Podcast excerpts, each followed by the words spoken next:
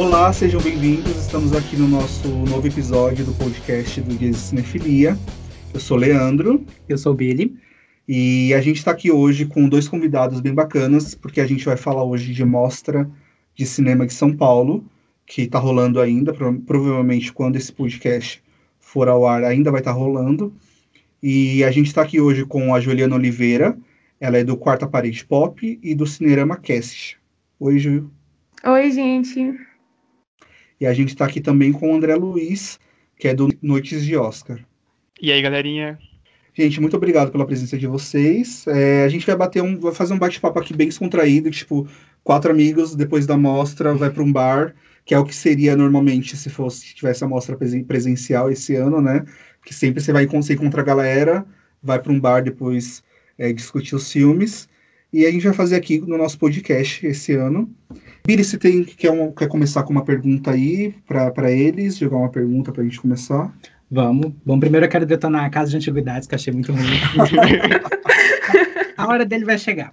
Mas é para perguntar primeiro qual a sensação, assim, para vocês de estar num, num evento com uma amostra, que é uma amostra online, porque imagino que vocês estejam, tenham mais essa presença em. estejam acompanhando mais festivais do que a gente. Então, como é essa sensação de, estar nessa parada non-stop de, de filmes, se vocês estão curtindo a seleção, essas coisas. Olha, eu não sei a Juliana, onde que ela mora, mas, tipo, eu moro numa cidade bem pequena, sabe? Tipo, eu moro aqui no Paraná. E, assim, é bem difícil, né, que ocorra algum festival de cinema aqui no redor, né? E tá, ter a chance de acompanhar festivais de cinema, assim, pela primeira vez, né, no caso, é, independente se é presencial ou não, para mim é muito novo, sabe? Então é muito legal, sabe? Então, tipo assim, é a primeira vez que eu tô cobrindo o festival, assim, dessa maneira, tipo, tem que fazer, assistir um monte de filme, daí no mesmo dia escrever review, review de cápsula, tudo mais, e tá sendo bem legal, sabe? Bem, bem interessante, assim, ter que acordar mais cedinho, assistir filme e tudo mais, e eu espero que seja um dos primeiros, um dos únicos, né? Tipo, não seja o único, no caso, que continue aí rolando mais, porque eu tô curtindo demais. É, minha experiência é bem parecida com a do André. É, eu moro em Vitória da Conquista, na Bahia, também é uma cidade relativamente pequena. É a terceira maior da Bahia, mas é pequena ainda. Porque não tem essa quantidade de festivais de cinema. É, tem uma, uma mostra aqui na minha cidade que se chama Mostra Cinema Conquista, e é basicamente minha única relação com algum algum tipo de evento de cinema. Nunca fui na Mostra São Paulo, é a primeira vez que eu tô tendo a chance de acompanhar. Então tá sendo uma experiência muito boa, bastante assim. É... Ano passado eu tava planejando ir, e ah, não, ano que vem eu vou. Aí chega esse ano sem chance, né? Então, apesar dos apesares, está sendo uma experiência muito bacana e também essa questão de a gente estar tá conseguindo aproveitar alguns festivais internacionais, outros festivais do Brasil que estão ocorrendo também de forma online. É, eu acho que é um ponto positivo, né? A gente está tendo uhum. agora. É, eu acho, eu acho isso mais legal, assim, essa democratização que está tendo com, com os festivais online, assim, tipo, eu também não, não tive oportunidade de ir para muitos festivais, eu vou, tipo, há nove anos na Mostra de São Paulo, porque eu moro em São Paulo, e consegui uma vez ou outra no Festival do Rio, né?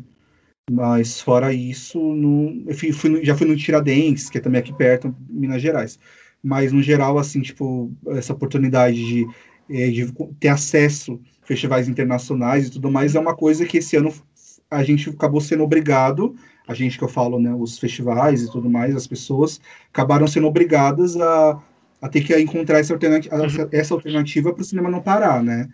Então eu achei bem bacana, assim, que não ficaram com purismo, assim, tipo, ai ah, não, é só festival só presencial, vamos só na sala de cinema que tiveram essa oportunidade, essa, essa proposição de fazer, vamos fazer online mesmo, porque é o que tem hoje, e eu acho que está tá, tá dando um resultado bem bacana, assim, essa democratização de pessoas do mundo todo tendo acesso a esses festivais. E eu me identifico com essa história de, de cidade pequena, porque eu vim de, de Cuiabá, Mato Grosso, eu era a Juma do Pantanal, e eu sempre eu vim morar para São Paulo aqui no começo do ano, e eu achei que eu ia finalmente vim na mostra, e como rolou a pandemia, achei que não ia ter mostra nenhuma. Então, poder ter a mostra online é muito legal. E principalmente porque não vai ser o único, né? Em dezembro, uhum. talvez tenha o Festival do Rio, que é bom que eu não preciso morar no Rio de Janeiro para estar tá lá. E Eu tô curtindo muito. É, eu digo que agora eu entendo porque que plateia de festival é tão emocionada, sabe? Tem, Sim. lê as notícias de, de pessoas bateram palma por 15 minutos em Cannes, mas é porque você tem esse primeiro contato com o filme, Sim. você tem uma relação de, de amo e odeio muito forte. E é muito interessante. Sim. É bem interessante mesmo isso, sabe? Tipo, justamente por cobrir questão de festival, na verdade, temporada de premiação, né? E a gente tem que voltar os olhos para festival, porque é ali que nasce justamente a campanha de- desses filmes, sabe? E a gente vai falar da- daqui, daqui a pouquinho a respeito desses filmes aí, tipo, e a própria mostra trouxe, tipo, filmes como New Order, por exemplo, que é um filme que vai estar na temporada de premiações e que causou um turbilhão aí de, de reações na internet, não só na, na mostra, mas por todos os festivais que passou aí. E é justamente por isso, justamente essa emoção de estar no, no festival, ver esse filme, né? E não é algo exclusivo da sala do cinema, né? Você em casa aí, tendo, tendo acesso à internet, tendo acesso a esses filmes, já é, já é o suficiente para causar essa emoção aí. Bem legal isso, que eles conseguiram trazer essa emoção dos festivais para a internet.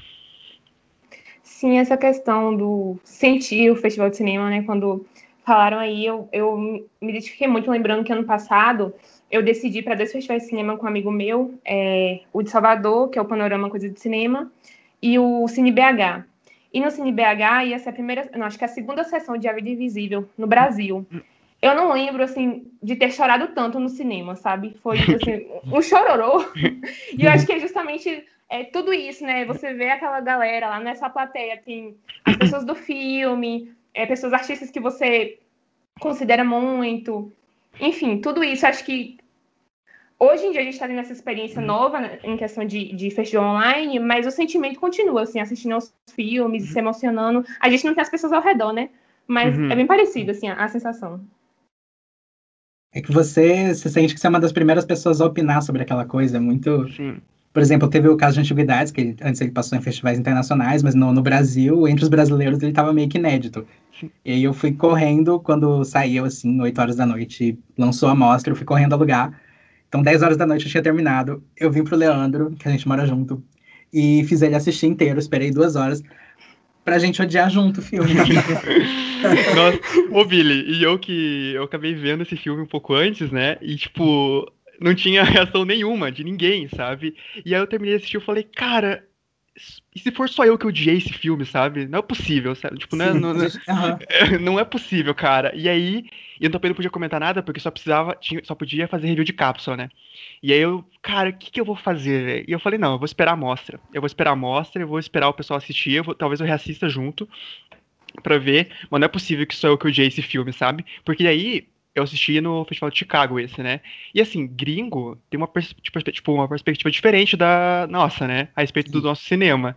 E, cara, assim, não é que eles não gostaram, assim. Teve gente que não gostou, mas teve gente, assim, que gostou do filme, sabe? Achou, uma, deu ali 3,5 e tudo mais. Mas tem gente no meio ali que amou o filme, sabe? Tipo, deu 4,5, 5. Eu falei, cara, será que eu, será que eu, eu não entendo meus próprios filmes, sabe? Eu que não entendo meus filmes brasileiros aqui.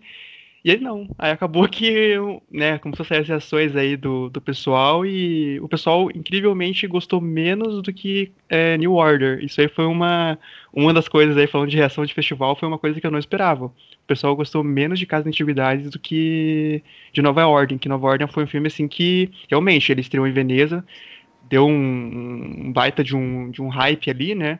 Que ganhou o grande prêmio do júri. E foi, mas foi indo pros festivais assim, o pessoal foi odiando, velho, sabe? Tipo, uma estrela, uma estrela e meia e tudo mais. E chegou aqui na mostra, o pessoal até que gostou, sabe? Eu tava olhando o grupo da mostra e o pessoal deu. A média que tá do pessoal tá tipo nota 7, sabe? É, eu eu fiquei-. Eu fiquei um pouco assustado, Nossa. assim, não, não vou mentir. Eu fiquei um pouquinho assustado, assim. Mas acontece, né? Surtos de festivais aí, gente. Coisas aí que é legal de acompanhar, sabe? É, porque essa coisa, por, ex- por exemplo, no caso de antiguidades, a gente sempre, quando tem um filme brasileiro, pô, um filme brasileiro em Cannes, a gente não tem isso todo ano, né?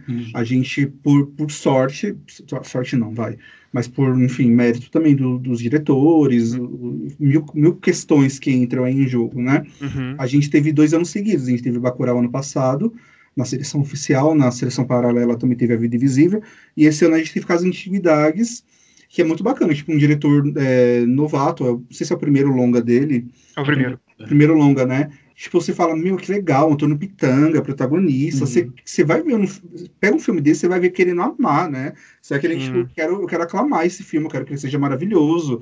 Você tem uma coisa muito, tipo, você já vai com uma Uhum. boa vontade. Sim. Daí quando o filme vem e, tipo, ele não é nem questão de ser mais ou menos, ele é um filme realmente ruim, é ruim. problemático. Sim. Daí você fica, porra, cara, que, que merda, né? Você fica muito. Sim. Eu fico muito mais decepcionado de não ter odiado Casa de Atividades do que ter odiado Nova Ordem, sabe? Sim.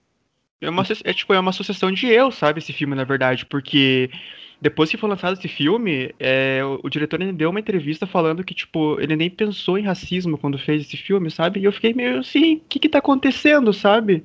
Tipo, o que, o que, que ele pensou então na hora de fazer esse filme?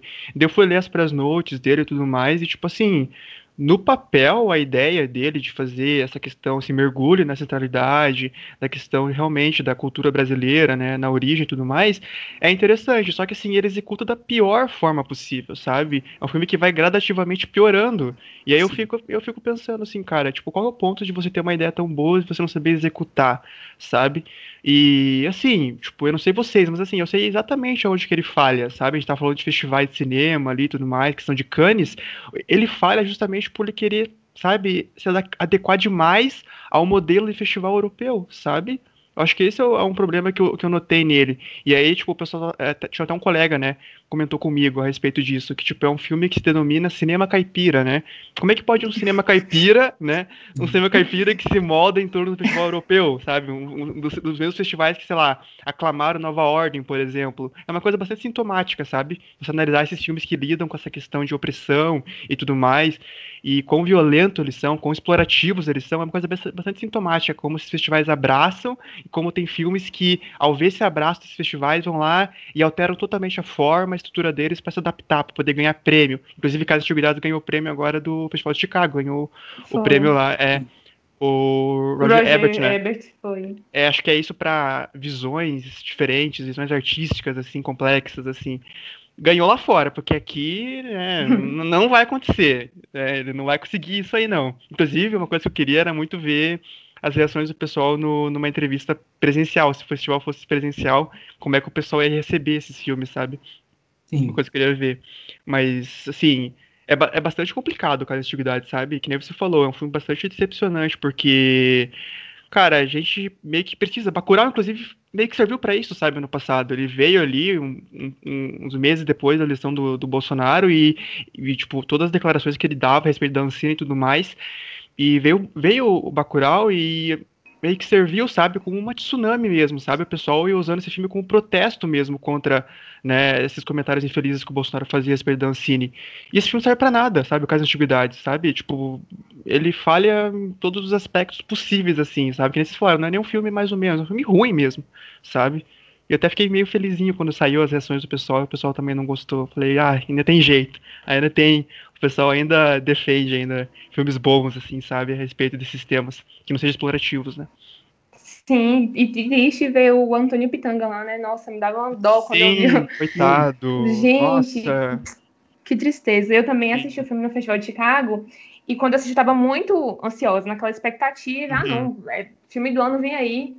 E quando eu terminei, eu tava tão mal que eu não conseguia escrever sobre ele. Uhum. Aí eu passei o filme pro meu editor. Eu falei, olha, toma esse aqui, você escreve sobre esse, que eu vou, vou ver outros aqui. É muito ruim escrever sobre coisa que você não gosta, né? É tipo. Muito, é- muito. Nossa, quando Nossa. você gosta de um filme, você tem muita paixão, sabe? Inclusive, tem filmes dessa mostra que, tipo, eu tenho vontade de escrever de novo, porque eu tenho muita paixão pelos filmes, sabe? Tipo, Sibéria, Aquele Dia, do Tsai, tipo, tem filmes que eu tenho muita paixão por eles, se eu pudesse escrever de novo, eu escrevia.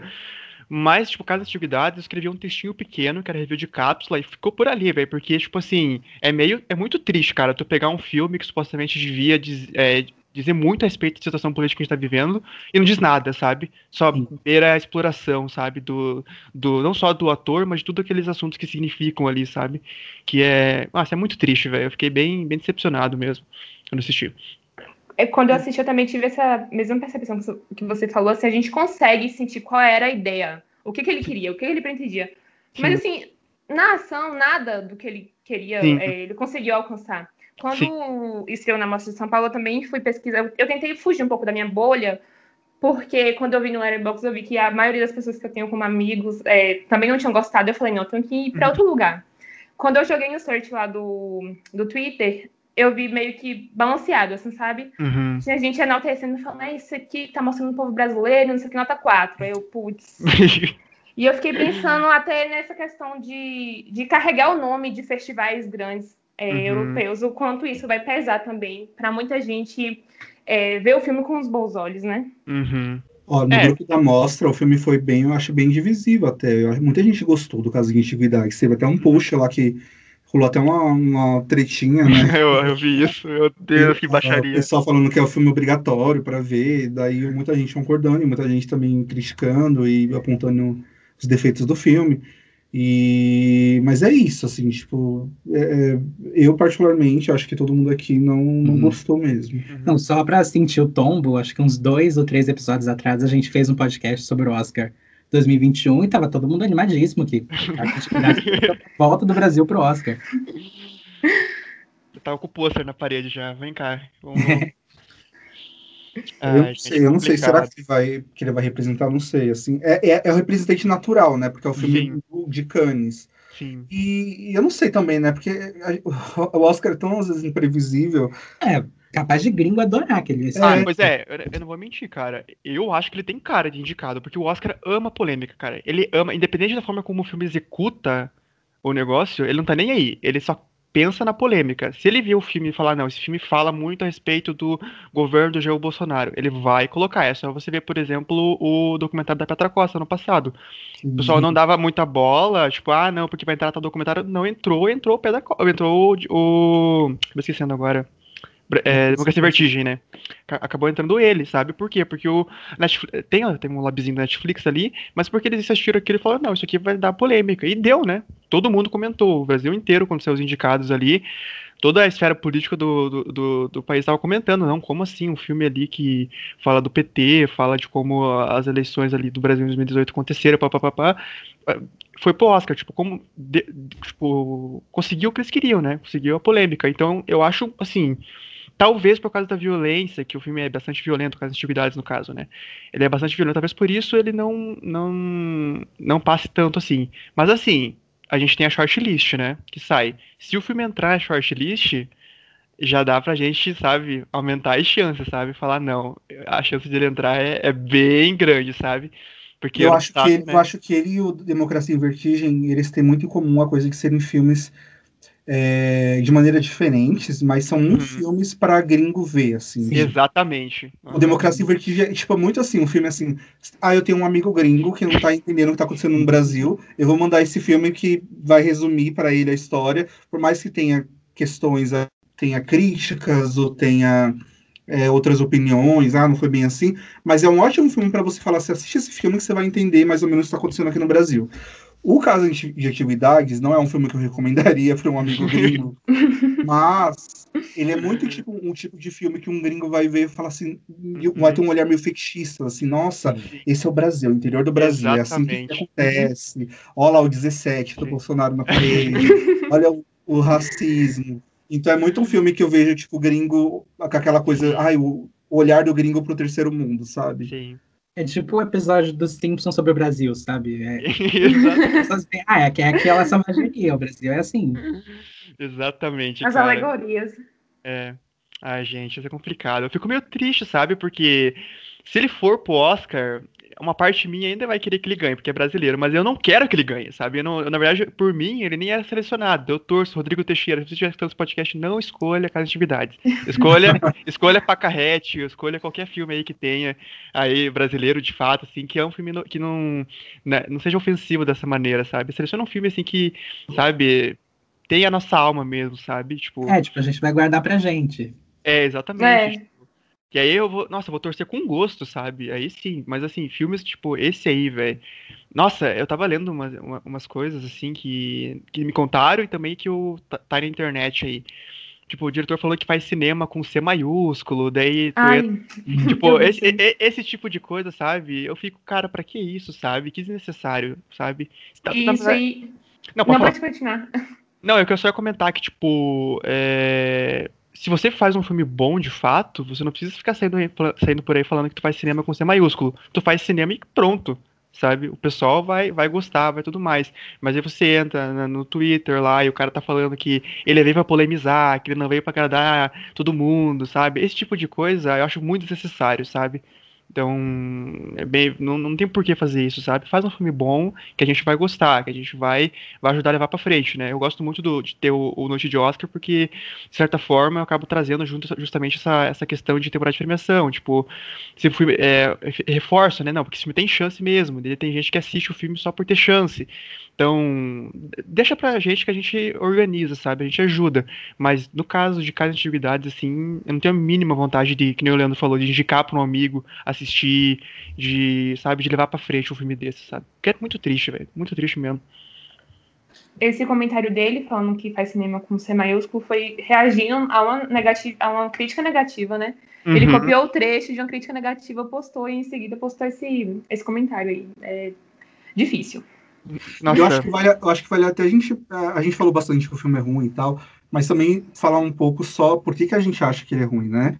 Sim. Contextualizando o que, que é Casa de Antiguidade sem dar muito spoiler, assim.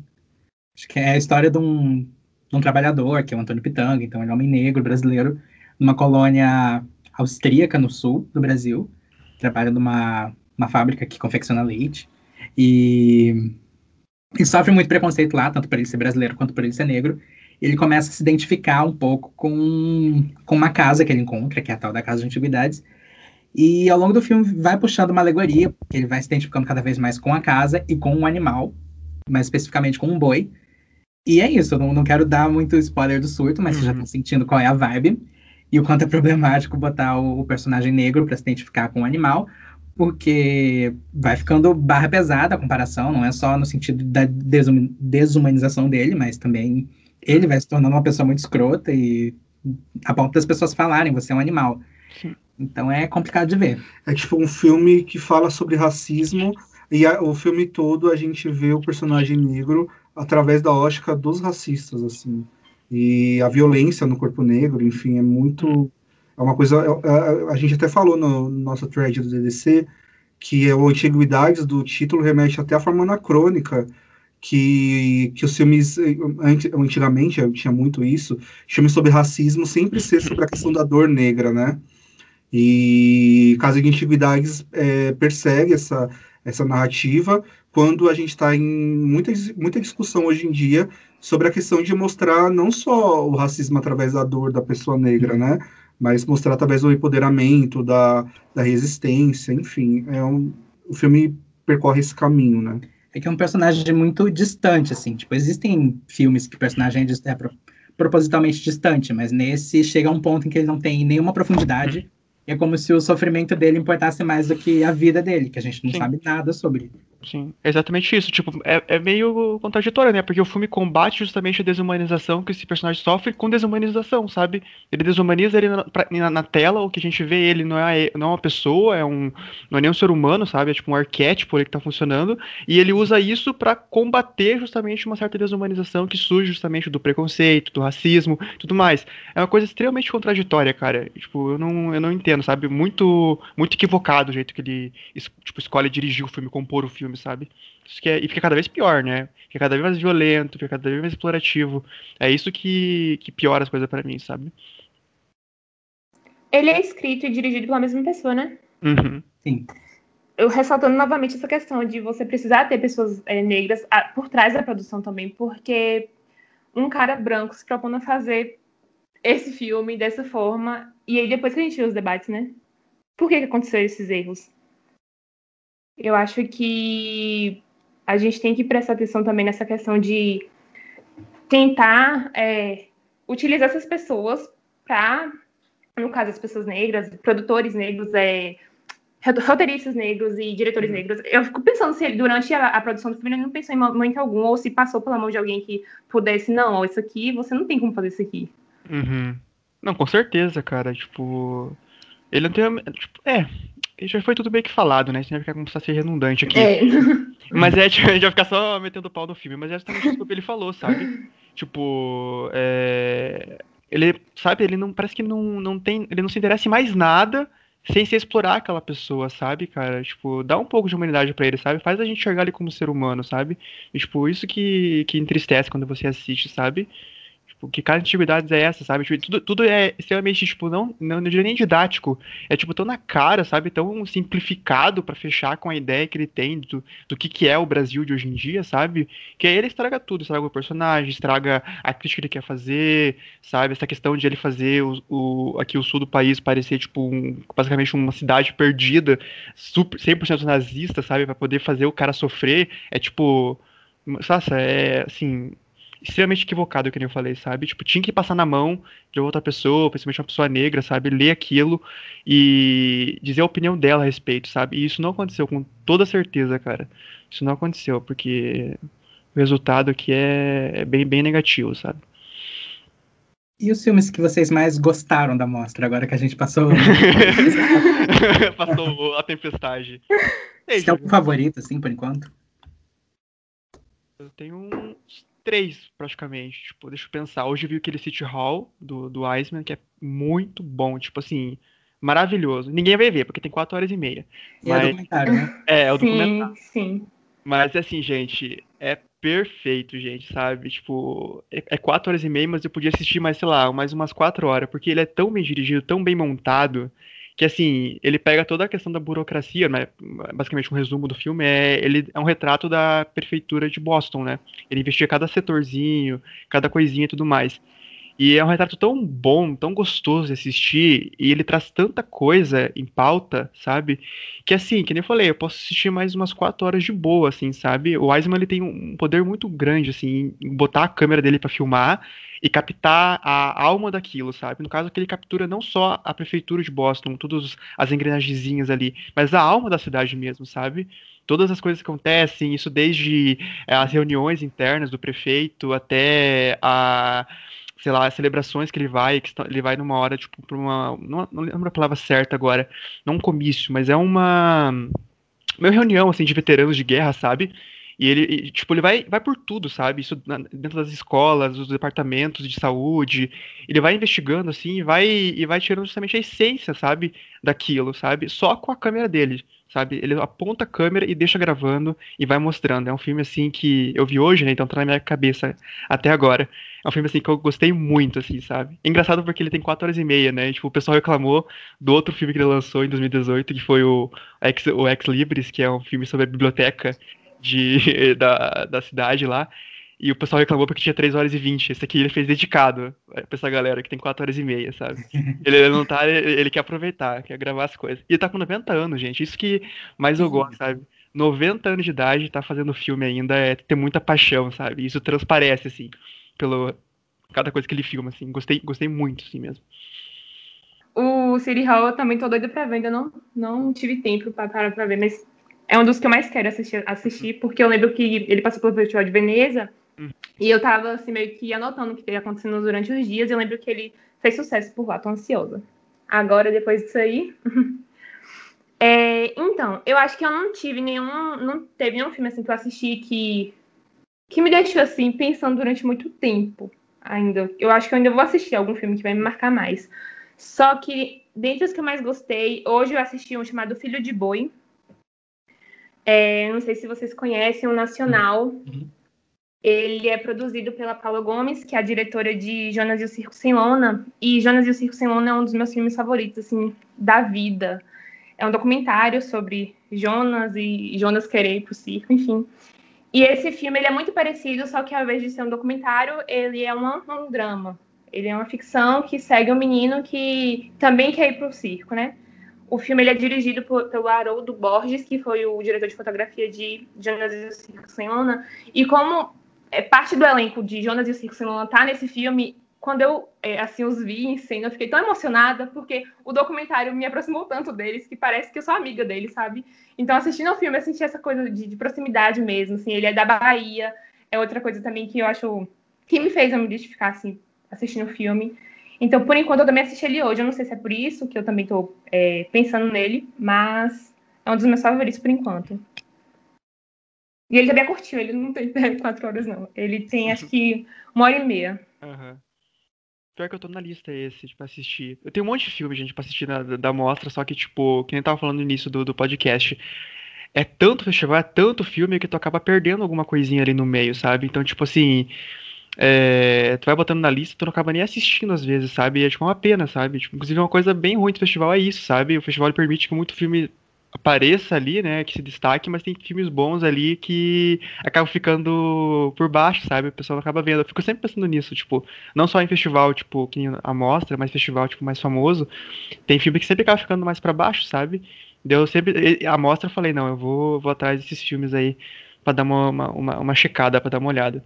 Esse aí eu tá na minha lista também, vou dar uma, dar uma conferida. E tem dia que você não tá afim, né? Tem dia que tipo, você faz a sua Sim. programação e você não tá na vibe, ou você não tá na vibe de ver filme, ou você não tá na vibe Sim. daquele filme. Sim. Você dá play Sim. e fala assim, tipo, não é esse filme que eu tô afim de ver agora. Então tem muita N fatores, né? Você faz uma programação, mas só Deus sabe o que, que você vai conseguir ver dali. Uhum. Hoje eu vi um que eu gostei muito, que é um filme do.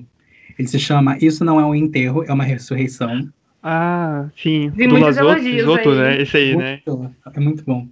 Ele é do Lesoto, que é um país da, do sul da África, se eu não me uhum. engano. E, tipo, um cinema que, é, que a gente não tem conhecimento nenhum, não tem, tem pouca visibilidade uhum. internacional. E é uma linguagem cinematográfica muito diferente, assim. É... Uhum. Conta a história de uma senhora de 80 anos que, que perdeu o filho, e ele era o último familiar vivo dela, então ela meio que começa a preparar o funeral dela e a pedir para as pessoas deixarem tudo pronto, que ela deseja morrer. Só que o lugar onde ela mora, ele está sendo confiscado pela monarquia do, do país para ser transformado numa represa. E ela meio que decide sair do isolamento uma última vez para fazer um último protesto antes dela poder partir em paz, vir uma última missão para ela. É um filme de duas horas, ele é super contemplativo, ele é muito lento. Então, tipo, tô elogiando o filme aqui, mas é bom avisar que ele é lento. Mas ele é lindo. Ele é uhum. tipo, cada cena parece uma pintura viva. Uhum. E a atriz, que é uma senhora de 80 anos, que ela faleceu pouco depois que ela gravou o filme, e é muito poderoso. É tipo um filme muito, muito lindo. Fica a minha recomendação aqui. Boa. Bom, assim, eu sinceramente eu não tive nenhum filme assim que eu falo, nossa, esse uhum. filme eu vou levar para minha vida. eu tenha tipo pirado loucamente nessa mostra. É, vi muita coisa assim, tipo assim, ah, que eu dei tipo três estrelas, que é ah, legal, mas tipo, amanhã já vou esquecer, sabe? Uhum. Então, mas assim, eu acho que os que mais se destacaram é, foi o Matriarca e o Suor. O, uma, o Suor é um filme sobre uma. É um filme polonês sobre uma é, influencer digital de fitness, tipo uma pugliese da vida. E, e o filme acompanha ela, assim, por alguns dias. E, tipo, é um, quando, quando você vê, assim, a, até a sinopse do filme é meio muito cafona, assim, tipo, ai, você vai mostrar a solidão quando tá por trás das redes sociais. Aí você pensa, ai, uma coisa bem meio Black Mirror, sabe? Uhum. Tipo, ai, as redes sociais são más, são. Uh, sabe? Tipo, essa coisa assim. Uhum. Mas eu, pelo, eu me surpreendi que o filme não é assim. Tipo, ele, por incrível que pareça, ele consegue humanizar muito bem a protagonista, a personagem, aliás, a atriz é incrível. Não vou lembrar o nome, que é um nome polonês, inclusive, tipo, super difícil. Mas a atriz é muito boa e o filme consegue humanizar ela e acompanhar com muito carinho essa personagem, sabe? É, não é um filme que tenta fazer julgamento sobre estilo de vida ou, ou falar que as redes sociais são mal. Ele mostra tipo, uma menina, uma jovem, que tem que tem um trabalho, que aquilo ali é um trabalho para ela, ela leva muito a sério aquilo e eventualmente isso acaba gerando problemas para ela, essa exposição. É, e, e, as pessoas em volta dela nem sempre entendem a, o trabalho dela, as coisas que acontecem no, e, e por causa desse trabalho, né? Tem uma cena muito legal que ela encontra uma amiga e elas começam a conversar, assim, e tipo, ela começa a desabafar, falar um monte de coisa, assim, sobre a vida dela e a questão das redes sociais. Daí a amiga, tipo, não lembro exatamente o que ela fala, mas ela fala, tipo, uma coisa, ah, sinto muito. E depois fala, sabe, vamos tirar uma selfie?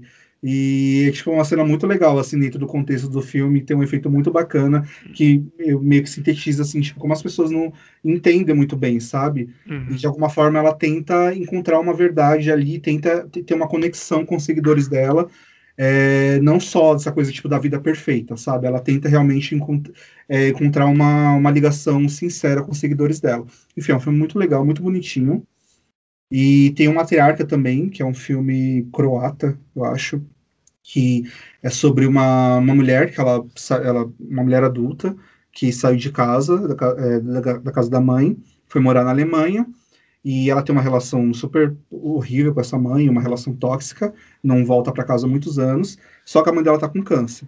Ela volta para casa da mãe, tipo, achando que vai ser uma coisa super rápida, que ela vai internar a mãe e vai voltar para casa, só que a mãe acaba piorando, ela acaba tendo que ficar lá, e junto com isso elas vão, né, vão ter que conviver junto por algum tempo, e eu acho muito legal que, tipo, não é um filme, você pensa, ah, você vai dar um filme super bergmaniano, com uhum. vários é, várias DRs enormes e vários textões. Não, é um filme tipo, tem muito silêncio.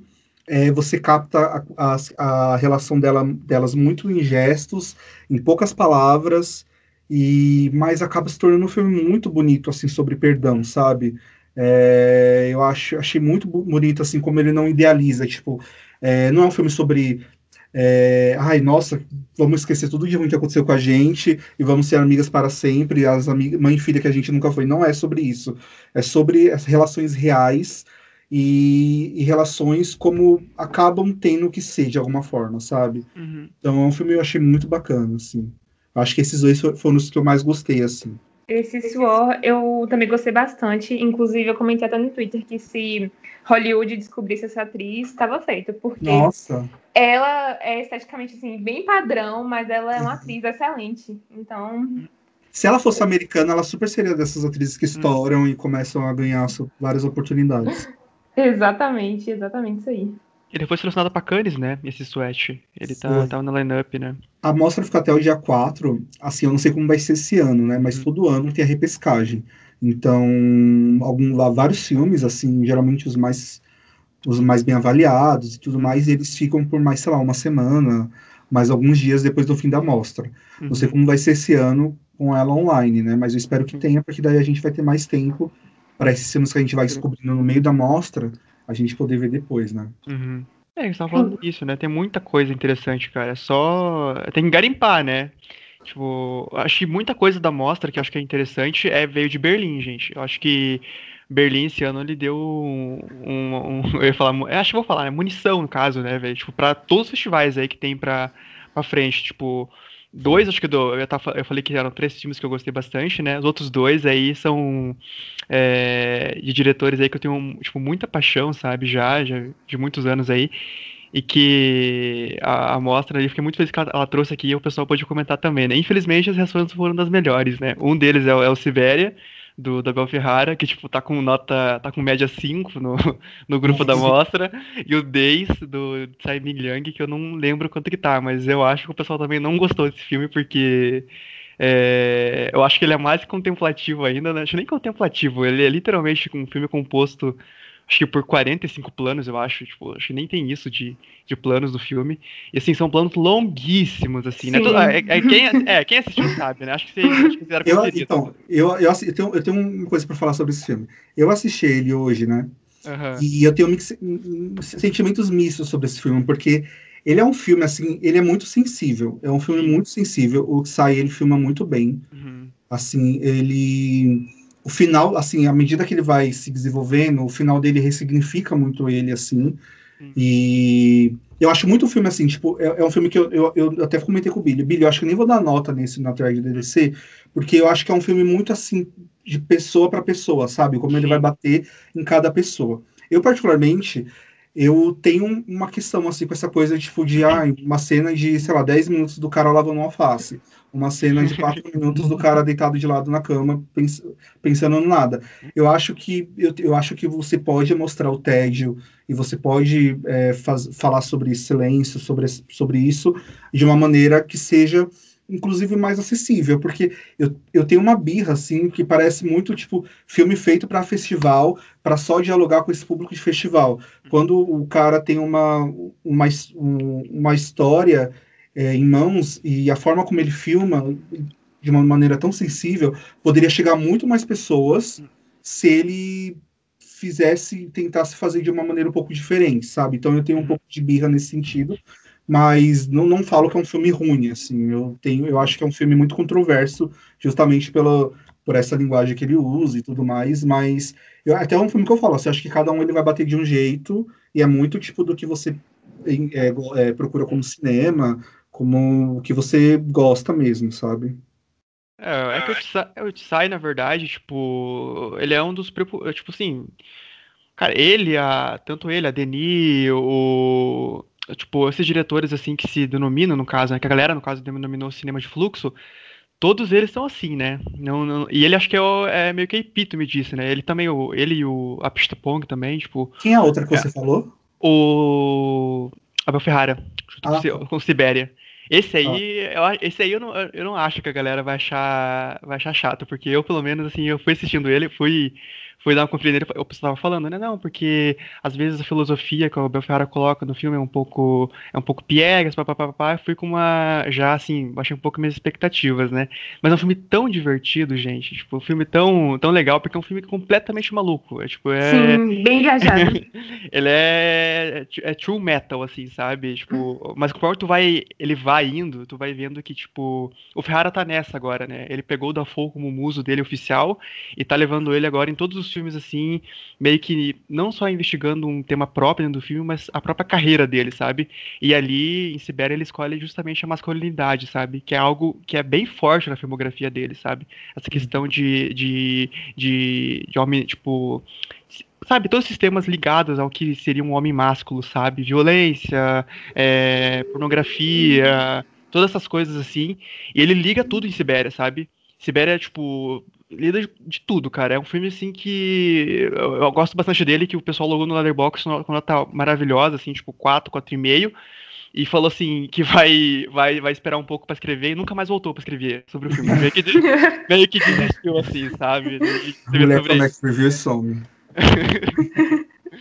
é, que, é que ele lida com tanta coisa, e é que nem tu falou, Leandro, esse, eu acho que Sibéria, ainda, ainda acima de, do, do Dias, ele é um filme que vai ressoar com cada pessoa de forma diferente, sabe?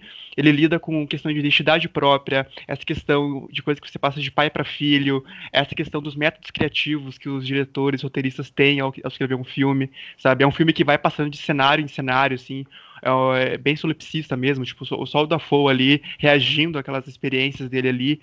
Então, é um filme, assim, que eu recomendo porque não sabendo se a pessoa vai gostar ou não, sabe? Mas porque é uma experiência válida, sabe? Tipo, eu acho que as pessoas têm que assistir esse filme, sabe? Porque o Ferrara também tá, já tá numa idade avançada já. E ele tá olhando pra carreira dele agora, sabe? E, tipo, ele vai. É muito, é muito interessante, sabe? Então, o pessoal define esse filme como um, um anti-tudo, sabe? Tipo, ele é anti o cinema dominante que a gente tem hoje em dia, mas também é um anti-festival, sabe? É um anti. É... Acho que eu vi uma vez também o cara falar que é um anti-Lars von Trier, sabe? E porque ele faz também uma crítica a essa exploração de corpos que esses diretores assim fazem, sabe? Em prol da arte, sabe? É, é bem interessante, sabe? Tipo, acho que Sibéria, assim, assim, um pouquinho acima de Days é o, é o, meu filme favorito, assim, da mostra, sabe? Talvez vai entrar aí como um dos meus favoritos meus do ano. Eu não tava, tipo, nem falei, o pessoal falou que não, porque é um pouco a filosofia que o Abel Ferrara traz, é um pouco clichê, né? Os aspectos sociológicos que ele traz é um pouco óbvio, mas isso nem um pouco afetou a minha experiência, sabe, assistindo o filme, porque que nem eu falei, me diverti muito, assim. É a cena do, da Folta, é, da Folta dançando, um urso aparecendo do nada. É, essa, essas coisas assim, sabe? Mas, tipo, tudo tem um sentido, sabe? Não é algo largado só pra dizer que é maluco e o pessoal dá 4,5 no Letterboxd falando que ninguém vai entender. Não é assim. Tem, tem um fundo bem, bem interessante, assim, e acho que vai ressoar com cada pessoa. Sim. Diferente. Esses foram os três, assim, que eu mais, mais gostei da mostra, sabe? Tem outros filmes interessantes também, sabe? Teve. Acho que. Tá, falando de filme longo, né? Aquele Down the Generation também. Esse aí eu, eu, eu, assisti no início do ano, né? Porque ele passou em Berlim e logo depois a distribuidora lançou um site aí com, com todos, né? Esse, esses filmes aí. Tanto o Down Natasha quanto o Down the Generation estão na mostra e eu assisti no início do ano também, experiência super válida, né? Porque esse projeto aí, sinceramente, assim, eu não acreditava que existia. Tipo, faz um tempinho já que o pessoal falava dele, né? Pra quem não conhece, é um projeto de, de um diretor que começou fazendo uma biografia de um físico. E ele resolveu simplesmente criar todo um, um instituto de física e que é ligado com uma cidade e ele foi fazendo tudo isso e fez basicamente um, uma cidade onde o pessoal vive ali na década de 70, 80, década de 60, 70, desculpa. E como se estivesse nessa época, sabe? E, é, assim, o pessoal define de várias maneiras, assim. É, eles falam que é um show de Truman stalinista, falam que é a versão real do aquele filme do, do Kaufman, que é o Cinedo em Nova York.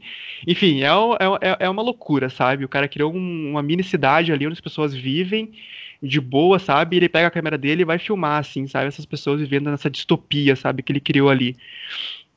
Ele fez dois, fez vários, ele fez, tipo, se eu não me engano, é um projeto multidisciplinar, né? Ele quer fazer 14 filmes, na verdade são 14 filmes que já estão prontos, mas ele uhum. quer fazer também uma série de televisão, quer fazer, se eu não me engano, acho que uns dois documentários, e quer fazer um livro a respeito disso, sabe? Tem tudo esse, esse negócio, é uma loucuragem. Tipo, eu acho que do cinema, assim, que envolve coisa de cinema, é o projeto mais ambicioso, assim, dos últimos anos, sabe? E que eu falei, eu não acreditava que esse projeto ia existir até ver os os dois filmes, né, que foram exibidos em Berlim. Inclusive, acho que o The Generation ganhou o prêmio de melhor fotografia em Berlim. E assim, é, é outro aí que, se o pessoal tiver paciência para assistir às seis horas ali, vai despertar nele ali sentimento bem misto, sabe? É um filme que tem tudo, gente. Ele pega a câmera dele e, e filma tudo, sabe? Tipo, até ele colocou neonazistas, né? De, de reais, da vida real, ele colocou no filme para interpretar junto com os atores ali, sabe? para dizer, para expressar o ponto dele a respeito do que ele quer, quer falar ali. Mas, e sim, é. A mostra esse ano tá assim, gente. É filme polêmico pra tudo que é lado, sabe? Tipo, é. Isso que a gente nem falou, a gente falou de Casa de Antiguidade, mas não falou do principal, né, gente? Do famigerado New Order, né? Ah, Esse aí. É tópico, tópico calamidade pública. Não é biografia da banda. É um filme de um branco é, um diretor mexicano. Talvez você, alguém já tenha visto filme, um, algum filme anterior dele, como Depois de Lúcia, que também na época que foi lançado também gerou bastante polêmica. Na época que foi lançado Depois de Lúcia, eu gostei. Eu tava muito assim, sabe? Tipo, é, é, começando a, a ser cinéfilozinho, ver filmes. Daí, para mim, naquela época eu achava assim: ah, o filme, se o filme é, é polêmico, se o filme é, é, tem violência, tem uma coisa é, crua, é porque ele é bom. Isso, isso é que diferencia os filmes bons dos filmes, é, dos filmes ruins. Se o filme é muito feliz, com um final feliz, é, com co é, coisas boas, é porque é um filme é, é ruim, feito para agradar as pessoas. Se é um filme que é, é, é, cruel, é porque ele é bom, porque o diretor é corajoso. É uma coisa que eu fui desconstruindo ao longo do tempo, que hoje eu, eu discordo totalmente. Mas o Nova Ordem segue essa linha, ele não mudou nada. Isso aconteceu a mesma não pode falar. Vou só contextualizar. Tipo, Nova Ordem é um filme mexicano sobre. Ele começa num, num, casamento, numa família burguesa, numa festa de casamento, que é interrompida por uma invasão, tipo, uma, um levante popular de, de funcionários e proletários que invadem a casa dos ricos e a gente vai reparando que isso tomou conta do país inteiro. Então, tipo, são os pobres contra os ricos, a princípio. Mas aí vai ter um golpe maior que também vitima os pobres. Então, tipo, os pobres e os ricos vão se ferrar juntos e... Mas os ricos um pouco mais. É. Então, e aí o filme começa a se perder, assim, chegou uma hora que eu não parei de prestar atenção e tal.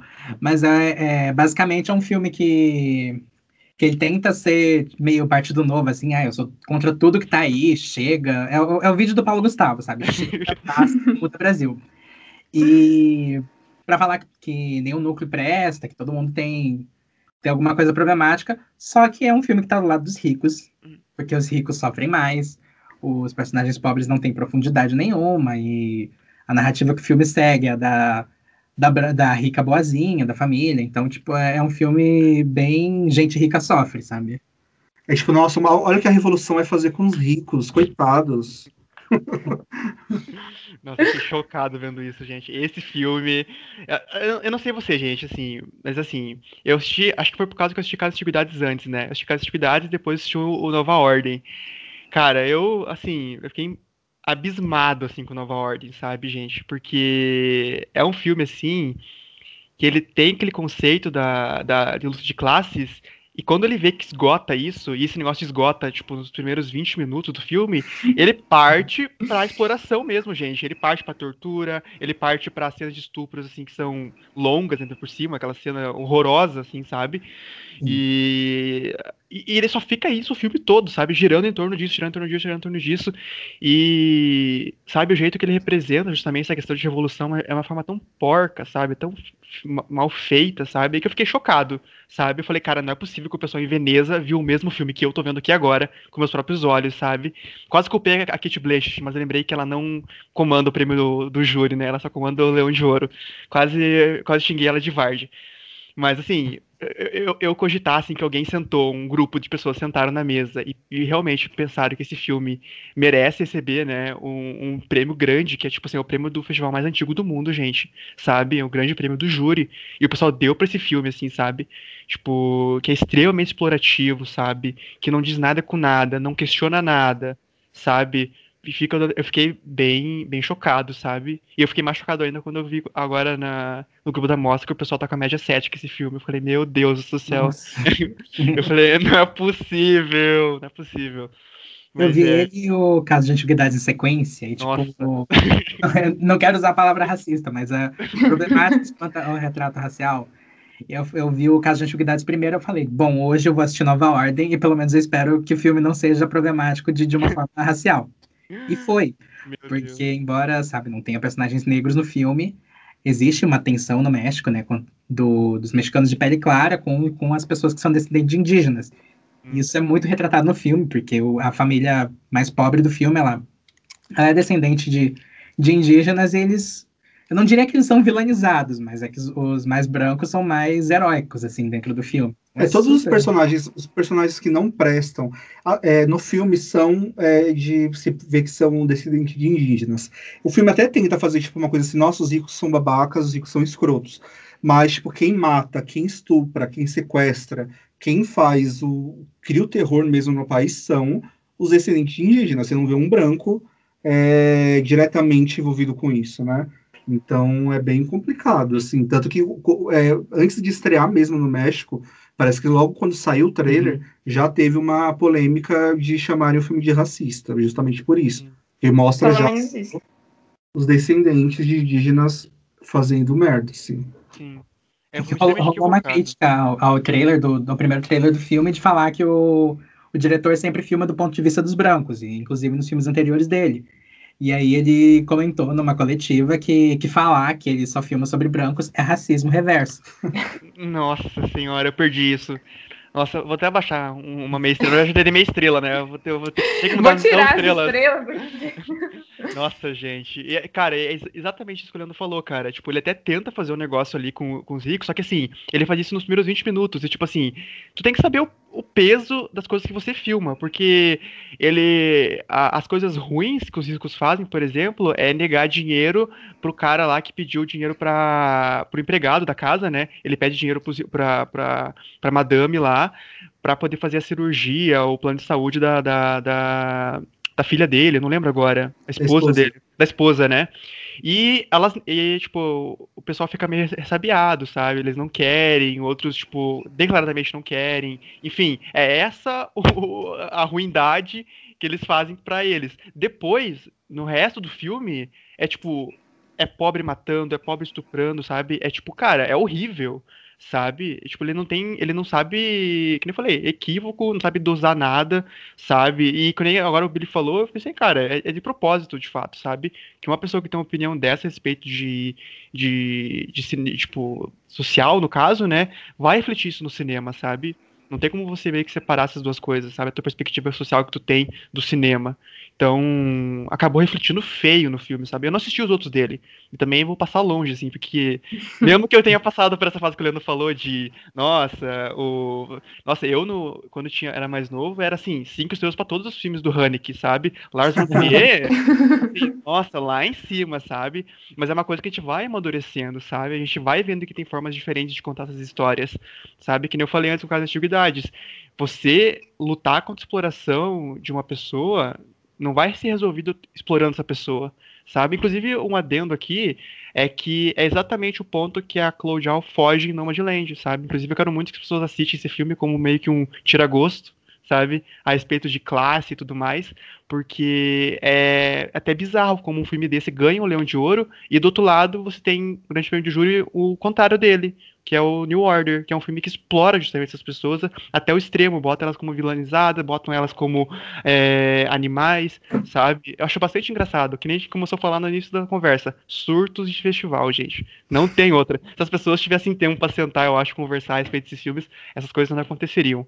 Mas como tudo é rápido, né, gente? É, é a justificativa que eu tenho, gente, eu acho. Eu não quero pensar que as pessoas realmente acreditam firmemente que esses filmes são, são bons, sabe? Porque é complicado, gente. É, é complicado esse tipo de coisa. E vai, sim, essa fonte de, de casa de atividade, você vai pro Oscar. New Order com certeza vai pro Oscar, gente. É assim, das minhas apostas em assim, filme internacional, ele tá em primeiro, assim, sabe? A distribuição da Neon, sabe, agora para os Estados Unidos, passou em vários festivais. Então, não tem como escapar, sabe? Ele vai, vai pro Oscar e, e ele arrumou uma inimiga. O Michel Franco arrumou um inimigo. Eu vou xingar muito, cara, velho. ele que se prepare, ele não sabe o inimigo que ele arrumou. Pra mim, o Franco, ele, tipo assim, quando ele foi fazer esse filme, ele já sabia que ele queria a violência ali, todas as cenas de violência, ele sabia que iria ter, só que precisava de um contexto. Qual é o contexto que a gente vai jogar aqui para justificar essas cenas? Aí pegou esse maranhado, vamos jogar esse trem de classe aqui, pronto, dá para tapar buraco nesses 10 minutos de filme, o resto é só a baixaria na violência. É, e essa questão que o André falou também aconteceu comigo, de no início da cinefilia, a gente, tudo que a gente vê de diferente, que é, foge um pouco do que a gente estava acostumado a ver no passado, né? É cinco estrelas. Eu esses dias estava vendo aqui minha nota de depois de Lúcia e eu tinha dado 4,5. Aí eu, meu Deus, que vergonha, eu vou apagar esse tempo. Aí tirei a nota, não sou obrigada. Queima de arquivo. Não sou obrigada a passar por essa vergonha nesse momento. E também essa questão que o André falou de, da responsabilidade do artista, né? Quando eu estava comentando de casa de antiguidades no Twitter, eu não queria dar spoiler, porque muita gente não, não tinha assistido ainda. Só que eu falei dessa questão de que é, o artista ele não tem domínio sobre o que as pessoas vão achar da arte dele. Só que ele tem domínio sobre a arte. Então, assim, a gente discutindo sobre o filme, a gente conseguiu levantar várias, vários problemas. Mas eu acho que isso também vai muito com base na bagagem que a gente tem é, de política, de cinema. E uma pessoa, às vezes, de, assim, a gente sabe o que aconteceu com o Bacurau no passado, né? Teve muita, muita gente aí que achou o Bacurau absurdo, gente de é, classe alta, racista, é, sulista, não querendo centralizar, mas também, né? E assim, eu fico com um pouco de medo do que, que casas de antiguidades pode causar nas pessoas que muita gente, como eu falei, a gente vê esse, é, essa, esse divisor de águas, assim, que muita gente não tá gostando, mas eu ainda acho que muita gente vai gostar e vai se identificar com o filme, de falar, nossa, é isso aí. É realmente, olha ali, ó, como é que tá certo o que, o que eles estão fazendo com ele, né? Eu fico um pouco preocupada com essa questão. É Mas enfim, fugindo Nossa. de casa de atividade. tá perseguindo esse podcast, né, gente? Pelo amor de Deus. Meu Deus do céu. É, teve, assim, teve outras coisas é, interessantes que, que a gente acabou vendo na mostra. O primeiro filme que a gente viu foi o Miss Marx, né? Sim, esse filme é a farofa da edição, acho que todo mundo Sim, sim. Ele é muito. Ai. É tipo, tem um termo que usa em inglês que é crowd pleaser, que ele é. Uhum ele agrada o público, assim, é muito gostoso de assistir. Para quem não conhece a história da, da Eleanor Marx, que é a filha do Karl Marx, e ela era uma autora clássica que, que refletia a interseção entre socialismo e feminismo. E o filme, ele é, meio, ele é uma biografia, assim, do tipo, estilo Oscar mesmo, da vida dela, só que ele tem umas quebras muito interessantes de uma trilha sonora mais moderna e momentos em que ela quebra a quarta parede, assim, ela faz a Fleabag e ela lê textos da própria Eleanor Marx durante conflitos da vida dela e faz toda essa junção da história da pessoa com a mente dela e para talvez achar uma, as palavras que a Eleanor nunca achou em vida, porque foi uma, foi uma vida de repressão, ela, tipo, ela vivia a sombra da, do legado do pai e com um marido inútil que, que traía ela o tempo todo. E a atriz protagonista é maravilhosa, assim. Então, tipo, é realmente é um filme que, que carrega as pessoas que, que assistem. É, eu amei, assim. Também gostei bastante. O Billy tirou as palavras da minha boca, é isso aí. Vocês viram ele? Eu assisti. Sim, eu, sim. eu, não gostei tanto, mas é porque eu acho que tava meio amargo, cara. Eu tinha acordado, tipo, quatro da manhã e, tipo, eu não vou botar culpa no filme, não, velho. Era, é, é, era eu que tava amargo mesmo naquele dia. Tá aí um filme que eu, eu toparia reassistir, sabe? É que nem tu falou, tipo, às vezes tem filmes que você não quer assistir e que você assiste porque tem que assistir, porque tem que escrever review, e esse foi um deles, sabe? Eu tenho certeza que, tipo, se eu assistisse agora, bem dormido, com 8 horas de sono bem certinho, eu gostaria dele, porque, tipo, eu, eu lembrando, assim, agora de cabeça, não tem algo, assim, que seja, sabe, nossa, que coisa ruim, sabe, que, meu Deus do céu.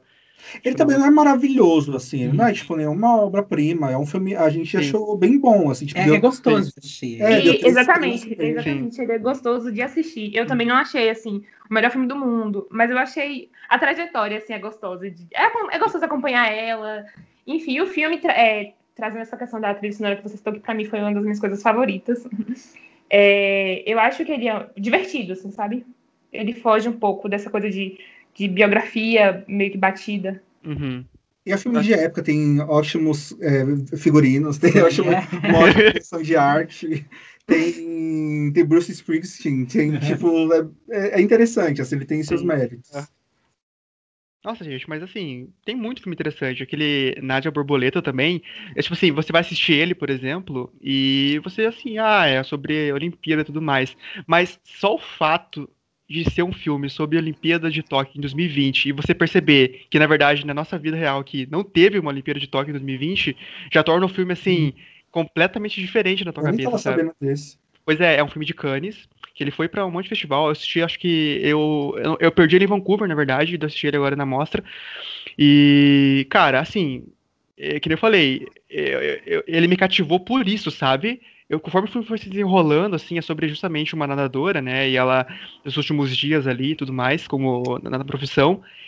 E, cara, tu vai vendo as coisas, o pessoal montou o set e tudo mais, filmou a cidade, e tu vê que isso não aconteceu, e é, é, é, meio bizarro, sabe? Tu vê isso refletindo na, na, na tela já, sabe? Esses efeitos da pandemia, sabe? Não é só o festival online, sabe? Os próprios filmes já estão correspondendo isso, sabe? Respondendo a essa, essa pandemia, sabe? Até essas coisas, sabe? Tem, tem de interessante na mostra para tu assistir e, e, falar. Não é só porque a gente tá aqui falando mal do, de, de um filme, porque não tem filme para assistir, sabe? Infelizmente, acabou, que a gente falou. Casa Antiguidades é um caso específico, é um filme brasileiro e tudo mais. Mas assim, tem coisas assim, tu vai achar, sabe, filmes bons ali para assistir, sabe?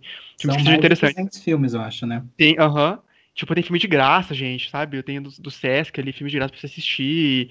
Até tem uma animação ali que tava rolando esses dias ali, que eu pedi pra, pra menino do site assistir, pra escrever review, né? Que deu uma conferida. Que era uma mó diferentona que mesclava é, a, a, animação mesmo, sabe? Com, com vida real, sabe? Tipo, com takes reais, assim. Tipo, várias coisas, sabe? Então não dá para dizer que eles não foram caprichosos um pouquinho nessa, nessa, nessa mostra, ir atrás, sabe, dos festivais e pegar filmes ali. Inclusive tem um, do Ferrari, você tá falando de Sibéria, né? Tem o um documentário, o Sporting Life, do, do, do, Ferrari, que não foi pra lugar nenhum, pelo menos de cabeça, assim, eu não lembro em nenhum festival, sem ser Veneza, né? Onde teve a Premiere. É, eu também só lembro de Veneza. Tipo, ele não, não foi pra festival nenhum. Tipo, coisa então que você tem oportunidade de assistir, não tem. No, o mundo todo não teve, você tem, sabe? Então eles têm essas coisas, sabe? É só você ir lá e assistir, assim, sabe? É, um estado bem positivo, assim, sabe? Dadas as circunstâncias, assim, de tudo, né, gente? Tipo, possibilitar aí a galera toda do Brasil assistir o festival também acaba trazendo um resultado positivo, sabe? No geral, eles, assim. Eles foram bem cuidadosos, né, com a divisão no site, assim, separando os filmes que sim, passaram por Cannes, por Berlim. Sim. Eu tava dando uma pesquisada nos filmes que dos, as representações do, dos filmes dos países, né, para categoria de melhor filme internacional. Uhum. E tem quatro lá. É, o Charlatão, representando a República Tcheca, Mães de Verdade, representando o Japão, Exílio, representando o Kosovo, e Minha Irmã, representando a Suíça. Vocês então, viram Mães de Verdade? Eu vi. Eu vi, vi. Me diga que vocês gostaram ou não, gente, dele. Eu não, eu não vi. Você não viu? Não. Eu assisti porque ele foi a, a, foi o primeiro filme que eles liberaram, né? Do, foi, da, foi. Eu aluguei ele, sistema. mas eu não vi ainda. Gente, eu não sei se é porque, tipo assim, porque eu, eu gosto de alguns filmes da Kawase, sabe? Se um dia de Planalma é Kawase. E. Cara, não. Sabe, sabe não clicou com você, sabe? Porque é um filme longo. E assim. Parece que, tipo, as escolhas que ela faz na hora de dirigir o filme tornam ele mais melodramático do que devia ser, sabe? Tipo, tudo parece que ela sabe repetir o mesmo mecanismo. E, tipo, isso acabou me afetando um pouco, sabe? Tipo, é, como eu falei, é um filme longo, e, tipo, ele fica repetindo isso. Primeiro ele conta a história de uma mãe, aí ele conta a história da outra, e aí ele une os dois, sabe? Fica essas coisas meio previsível, meio redundante, sabe? Tipo assim, eu gosto dos trabalhos dela, mas esse aí não, não me clicou, sabe? Acho que foi ontem que eles revelaram, inclusive, que ele vai ser o representante do, do Japão, né? Acho que foi ontem Isso. ou ontem. Foi Eles pouco revelaram. tempo. E capaz de ir, gente, pro Oscar esse aí. Então, va- vale a pena assistir, assim, sabe? Não é, que nem eu falei, é a mesma coisa que Miss Mark, sabe? Só que esse eu acho que eu não, não, não ia gostar de reassistir porque é muito longo. É duas horas e meia, né? Duas horas e trinta e cinco 220, minutos. né? 2 horas e 20 por aí, né? E não, não, não ia gostar de reassistir, não, sabe? Tipo, mas, assim, se for, assim, pra shortlist, eu recomendo pro pessoal assistir, assim, porque é sempre bom, né? Dar uma olhada nesses, nesse panorama internacional de filmes que estão surgindo aí.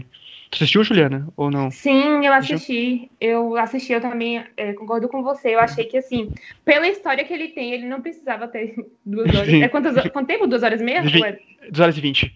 duas horas e vinte de duração, porque ele se torna repetitivo. Assim, Uhum. dava pra tirar. Até os, os, os últimos 20 minutos dava pra tirar aquilo ali. Sim. Mas, assim, no geral, eu gostei dele. Eu preferi, você Uhum. comparou ele, com Miss Marx, eu preferi Miss Marx. Mas é, eu gostei dele, não achei ruim, não. Sim. Só que essa questão, eu acho que ele se prolongou demais, sendo que não tinha necessidade disso. Sim. Agora, entre esses que eu citei, eu preferi ele do que o Charlatão. Não sei se vocês viram. O Chartão não. Não vi. Não. Também não vi. Eu É, achei o Charlatão meio chato. Ele é representado de qual? Da República Tcheca? Da República Tcheca, aham. República Tcheca. É da, da Agnieszka Roland. Eu não sei falar o primeiro nome. Ele foi pra algum festival? Eu não lembro agora dele. Acho Hum, ele foi pra, pra Chicago. Chicago? Ah, eu conheci ele de algum lugar. Não vi nos dois, gente. São um fracasso da cinefilia. A República Tcheca me odeia.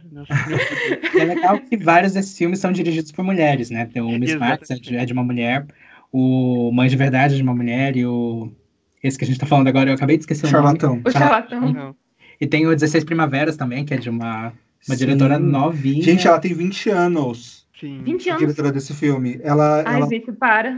ela tem 20 Depressão. anos. Não, assim, A calma. gente, é, a gente sente um fracasso. Assim, mas- mas calma, gente, porque assim, ela tem 20 anos, ela fez um filme, o primeiro filme dela, dirigiu, ela protagonizou também, então ela, ela é a protagonista do filme, ela foi para a seleção oficial de Cannes, mas era de família de cineastas franceses, a mãe dela é uma atriz super famosa na França, Hum. então assim, dinheiro e contatos ela teve para ajudar também nisso daí, né? Ai, Tipo, não me, sinto- não me sinto tão mal agora. não desmerecendo, ela, porque o filme é bom, é um filme muito fofinho. É, se vocês viram, mas ele é um. Um amigo até falou que é um Call Your Name hétero. Mas não é tão bom quanto Call by Your Name, que eu gosto bastante. Mas ele é um filme, assim, para uma, uma, uma pessoa de 20 anos fazer um filme é, desse, assim, eu achei muito legal, assim, tipo, Sim. é um filme bem, é, bem curtinho, tem tipo uma hora e quinze de duração. E ele é bem fofinho, assim, ela, usa, ela sabe usar bem a, a trilha sonora a favor dela. E é um filme bem, bem legalzinho, assim, quem gosta de um filme, um romancezinho, é uma menina que, se- que se apaixona por um cara bem mais velho e tal. E eu acho que vale a pena dar uma olhada, assim, porque a menina tem, tem futuro, assim, por mais que ela tenha contatos, ela tem talento também, e eu acho que ela tem futuro. Eu não tenho nada contra nepotismo, porque minhas atrizes favoritas é a Fernanda Torres e a Laura Dern, então... Sabe que eu tava A lembrando? coisa do nepotismo é só pra gente não se sentir mal, Sim, assim. Ela, é. ela é rápida porque ela tem contatos de É. grana, mas ela tem talento também. Teve um dirigido por mulher que eu gostei muito, que é o Mamãe, Mamãe, Mamãe, que é de uma é de uma Argentina, então tá, tá aqui pertinho da gente, que é sobre um grupo de, de meninas numa mesma família, e a irmã mais nova delas morre afogada, e o filme é meio que uma contemplação, assim, da, da ausência da menina, é, é super poético, e, e a rotina das meninas, que são super criativas e conversam muita besteira, sabe? Tipo, tem uma hora que elas estão assim combatendo papo sobre crianças desaparecidas e com medo de que isso, isso aconteça com elas. Então, ao mesmo tempo que é um filme muito bonitinho, assim, ele também tem uma coisa que a gente lembra da, da nossa infância, talvez por ser um filme latino. E visualmente ele é um espetáculo. Ele, graças a Deus, é curtinho, deve ter menos de uma hora e meia. E eu lembrei muito dos Esse filmes da. mais de uma hora. Eu acho é 65 minutos, isso. É. Graças ao bom Deus. E eu lembrei muito dos filmes da, da Lucrécia Martel, que também é uma cineasta argentina e tal.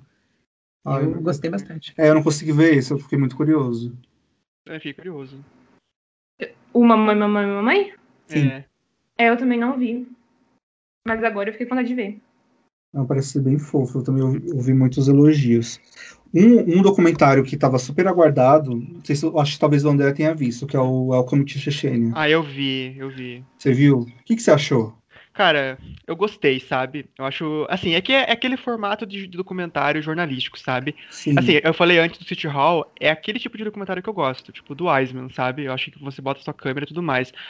Quando você foge um pouco disso, soa um pouco mais fabricado, sabe? É. Tipo, fica algo tipo assim, tô falando aqui, narrando aqui, as imagens que eu tô mostrando pra você, elas importam mais pra ilustrar aquilo que eu tô fazendo aqui do que sabe, pra funcionar como, como funcionar como um, um cinema em si, sabe? Tipo, não, Uhum. sabe, não, não, não, não é aquele clique que a gente tava falando antes, sabe? Mas no caso do Welcome to Chechnya, é impossível tu deixar passar por causa do tema, sabe? Sim. Eu acho que, assim, por mais... O filme. É.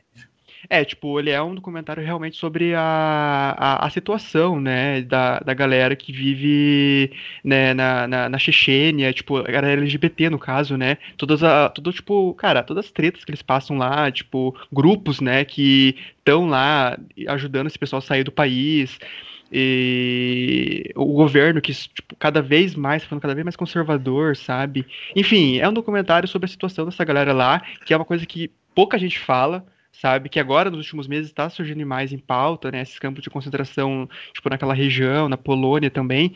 Mas e o documentário, tipo, o documentário traz, né? Ele é da HBO e ele quer trazer a público isso, sabe? Ele estreou, acho que em Sundance, eu não lembro bem certo, acho que foi em Sundance que ele estreou.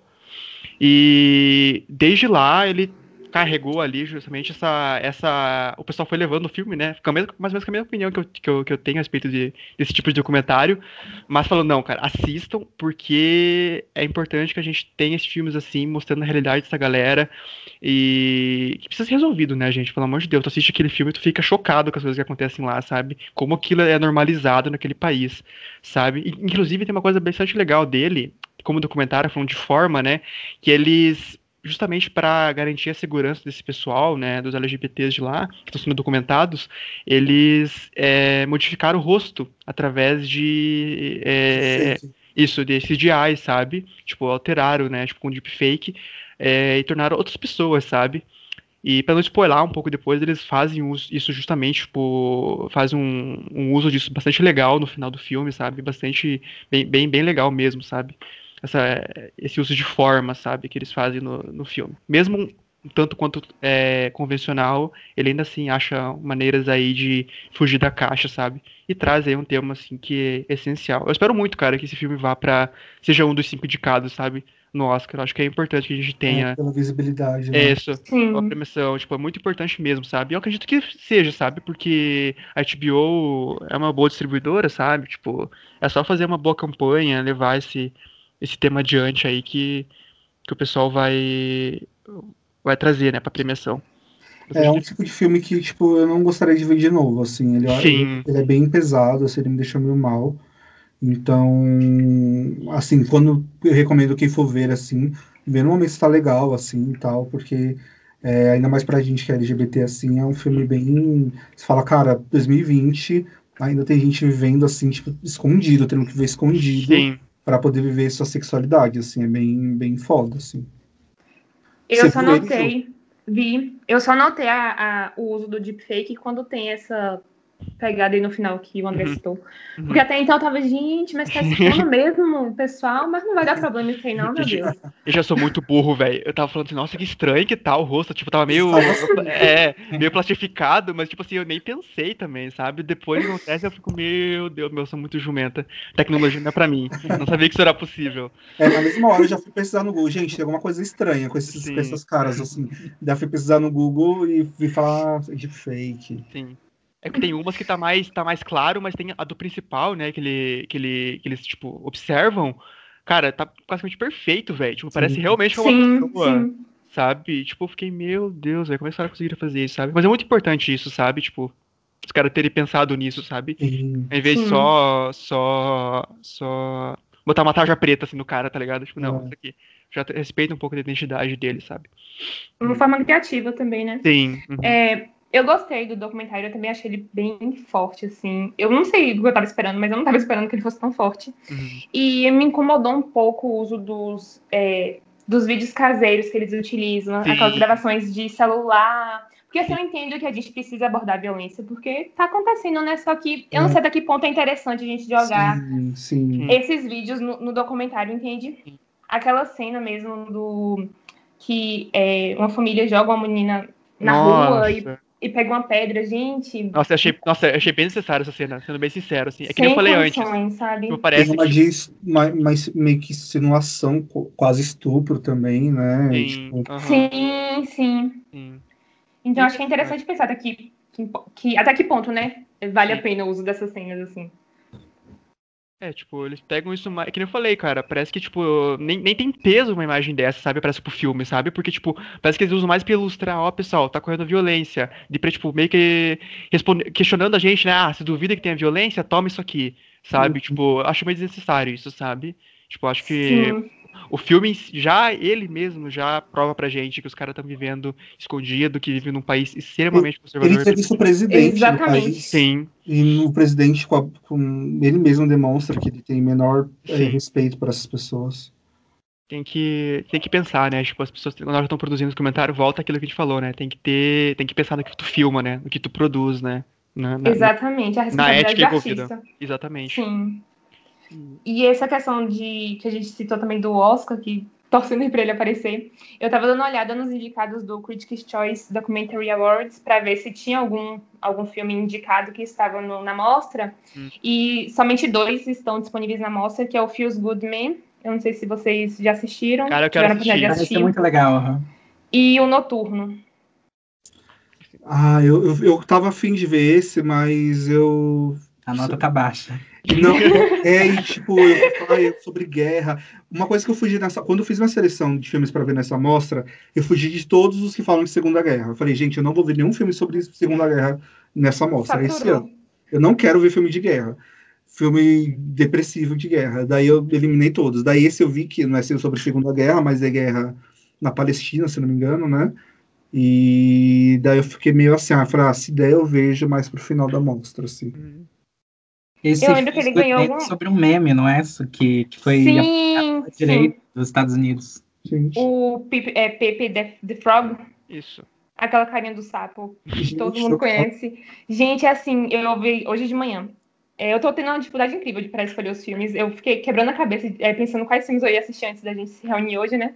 E eu falei, não, vai ser esse mesmo. E, gente, muito bom. Muito bom, assim. Saber. É surreal é, ver como transformaram essa imagem, sabe? Porque o cartunista que criou, esqueci o nome dele agora, mas é aquela pessoa tão good vibes e que criou na inocência. Ele fez um quadrinho sobre, eu esqueci também o nome do quadrinho dele, mas era de um grupo de amigos que era inspirado nos amigos dele.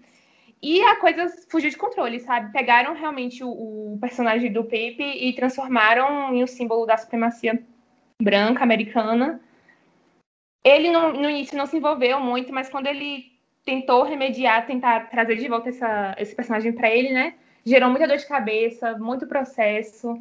E até um, ano passado ele estava processando o pessoal. É um, um filme que vale muito a pena. Nossa, eu quero muito assistir. Eu fiquei muito feliz que foi bem recebido, porque a, a- a história desse meme, cara, é muito boa, sabe? Eu acho que. Eu sempre falei, nossa, rende muito um, um bom documentário, sabe? E eu fui ver no meu Letterboxd, tipo, não teve uma pessoa que não gostou, velho. E olha que eu sigo muita gente chata no meu Letterboxd, sabe? e, tipo, o pessoal gostou bastante, sabe? E, tipo, eu falei, nossa, eu vou, vou dar uma conferida mesmo, porque deve ser, deve ser muito bom, sabe? Precisa Como eu fui, eu assisti sem, sem saber sobre o que falavam, né? Assim, eu só sabia da capa mesmo, que tinha o, o sapo. Eu, sabe quando a, cabe- a cabeça vai meio que explodindo, assim? Porque eu não tinha noção da dimensão que aquilo tomou. Eu fiquei muito chocada. Aí, tipo, tem nem falando, né? Sempre tem coisa massa pra assistir aí, né, gente, na- no negócio. Espero que eu esteja como um bloquinho de notas, anotando. Ah, O As Billy viu um que parece que o Billy viu um que até o diretor notou a gente, né? O Billy, o Mãe de Aluguel. É, o Mãe de Aluguel, que é um. Mãe de Aluguel, Mãe né? de Aluguel. Vocês, vocês viram que é um. É meio que uma comédia dramática sobre uma mulher que aceita ser barriga de aluguel para um casal gay de amigos dela. E no teste pré-natal, eles recebem uma notícia, que eu não quero dar spoiler, porque pelo menos eu fui na surpresa e eu gostei muito de, de, ser surpreendido, mas que cria uma, uma tensão entre eles e, e meio que eles têm um dilema moral ali pra, sobre essa gravidez e pesa o fato dela ser uma mulher negra e do casal gay ter um, ter um homem branco e cada cena desse filme é meio que uma discussão completamente nova sobre o mesmo assunto que a gente achou que tinha formado a opinião na, na cena anterior. Assim, basicamente, ele não é um filme sobre aborto, então eu posso falar que, que tem um pouco dessa discussão de aborto, mas é que tem algumas especificidades que são muito interessantes. E a atriz que faz esse filme, ela é perfeita. Eu acho que ele é o meu filme favorito da, da mostra, porque ele abre muito pra gente dialogar, não, não sobre a questão, porque todo mundo, tipo, todo mundo meio que tem uma, uma ideia formada sobre como, como lidaria numa, numa situação dessa, mas o que fica no final é que, que a gente não precisa pensar o que a gente vai fazer, mas a gente precisa ouvir o que ela vai fazer. E eu achei muito lindo, parece uma, uma peça de teatro, só que é, é, um baita filme, assim, é muito bem filmado, ele tem uma, uma pegada de, de série de TV, assim, me lembrou muito essas séries atuais com, com protagonistas negras, tipo o I May Destroy You e o Insecure, e eu achei muito, muito legal. Não sei se vocês já viram. Não, eu não Sim. vi, mas cara, tá indo na lista de novo, gente. Meu Deus do céu. Que fracasso de cinema, gente. Meu Deus do céu. Esse foi passando, passando esse, eu acho, né? Esse aí. Esse é Surrogate, o nome dele em inglês. Né? É, eu acho que foi, foi. Eu passando esse. Eu tô com esse negócio na minha lista, tipo, tem um pão, velho. Eu não assisti, gente. Meu Deus. Você viu o Mãe de Aluguel, Ju? Eu vi depois que vocês fizeram, colocaram na thread lá, eu fiquei muito empolgada. Eu falei, não, cinco estrelas, eu vou assistir. Eu e meus amigos, a gente assistiu. E eu lembro que a gente tem um grupo e aí cada um mandando uma mensagem, gente, assim, uma interrogação e agora? Porque eu também não quero dar, dar spoiler, mas assim, a gente fica meio que no embate, né? De qual lado a gente tá. E, e, acaba que o filme termina e a gente não tá de lado nenhum, porque. É ótimo, você sai com mais interrogação do que quando você começou a ver, né? Eu acho muito legal. Exatamente, exatamente. Foi um filme que assim, me fez pensar bastante e eu tenho uma realidade um pouco próxima quando o filme, então foi muito bom é, ver um filme que fala sobre isso, sabe? Eu queria que o, o cinema abordasse mais coisas relacionadas a isso. É, eu tô com medo de falar qualquer coisa aqui que dê spoiler do filme, mas é um filme muito interessante. Não me fale, gente, eu tô, quero muito assistir, gente. Assim, só para tranquilizar quem tá ouvindo, o filme meio que ele, ele fecha a questão, tá? Não é um final aberto. Só é. que ele fica aberto pra gente, porque aconteceu daquela forma no filme, mas e, e na vida, e na cabeça da gente. Ele, ele abre um universo de possibilidades que é muito bom de ver meio que assim, o filme termina, mas a gente continua, né? O tema continua com a gente. E se fosse a gente naquele lugar? Sim. É. é vocês citaram filmes de diretoras mulheres, eu estava dando uma olhadinha aqui no meu caderninho e eu queria também é, recomendar um que se chama Beans. Hum. É de uma, da diretora chamada Tracy Deer.